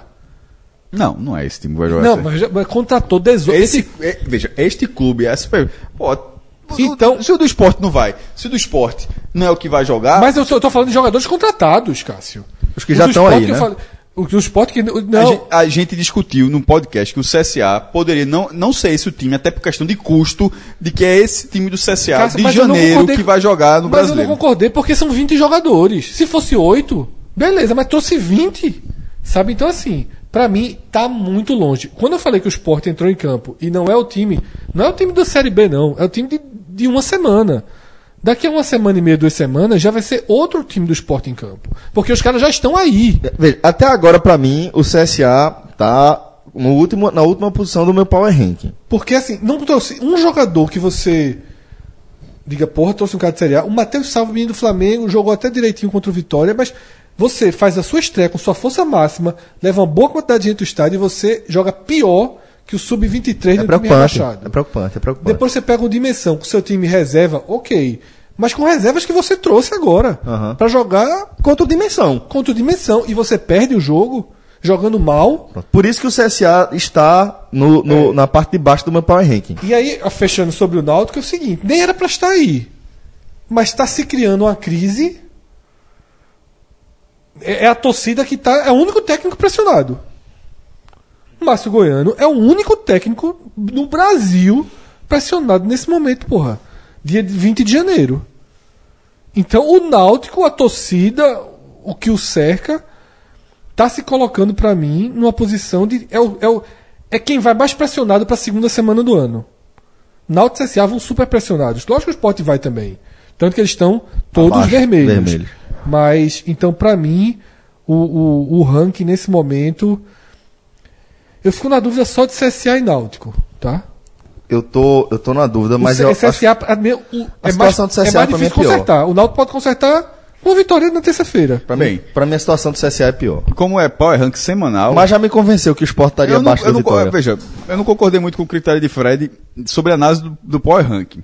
Porque, eh, sendo ele semanal, isso- e obviamente tudo pode ser mudado semana que vem.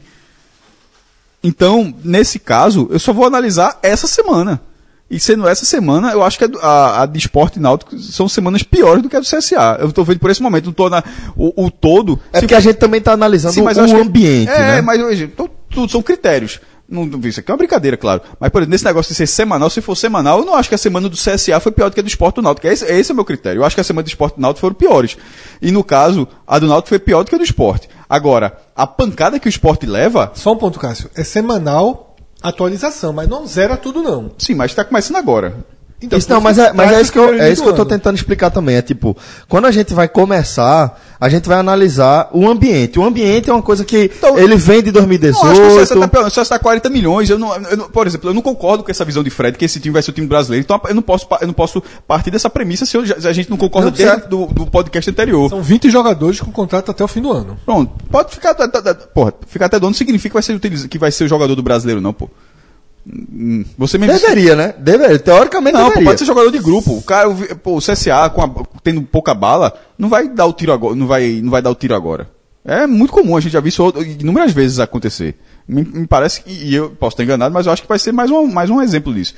Ah, e e o, o Náutico teve um bom trabalho, mas o power rank do Náutico cai muito no momento que ele perde dois jogadores, no momento que o treinador está pressionado, ou seja, não adianta ter aberto os aflitos, não adianta estar pagando em dia, não adianta nada no momento que, como o Fred mesmo fala, o treinador já está pressionado. Então o power rank do Náutico, junto com o Márcio Goiano, está baixo.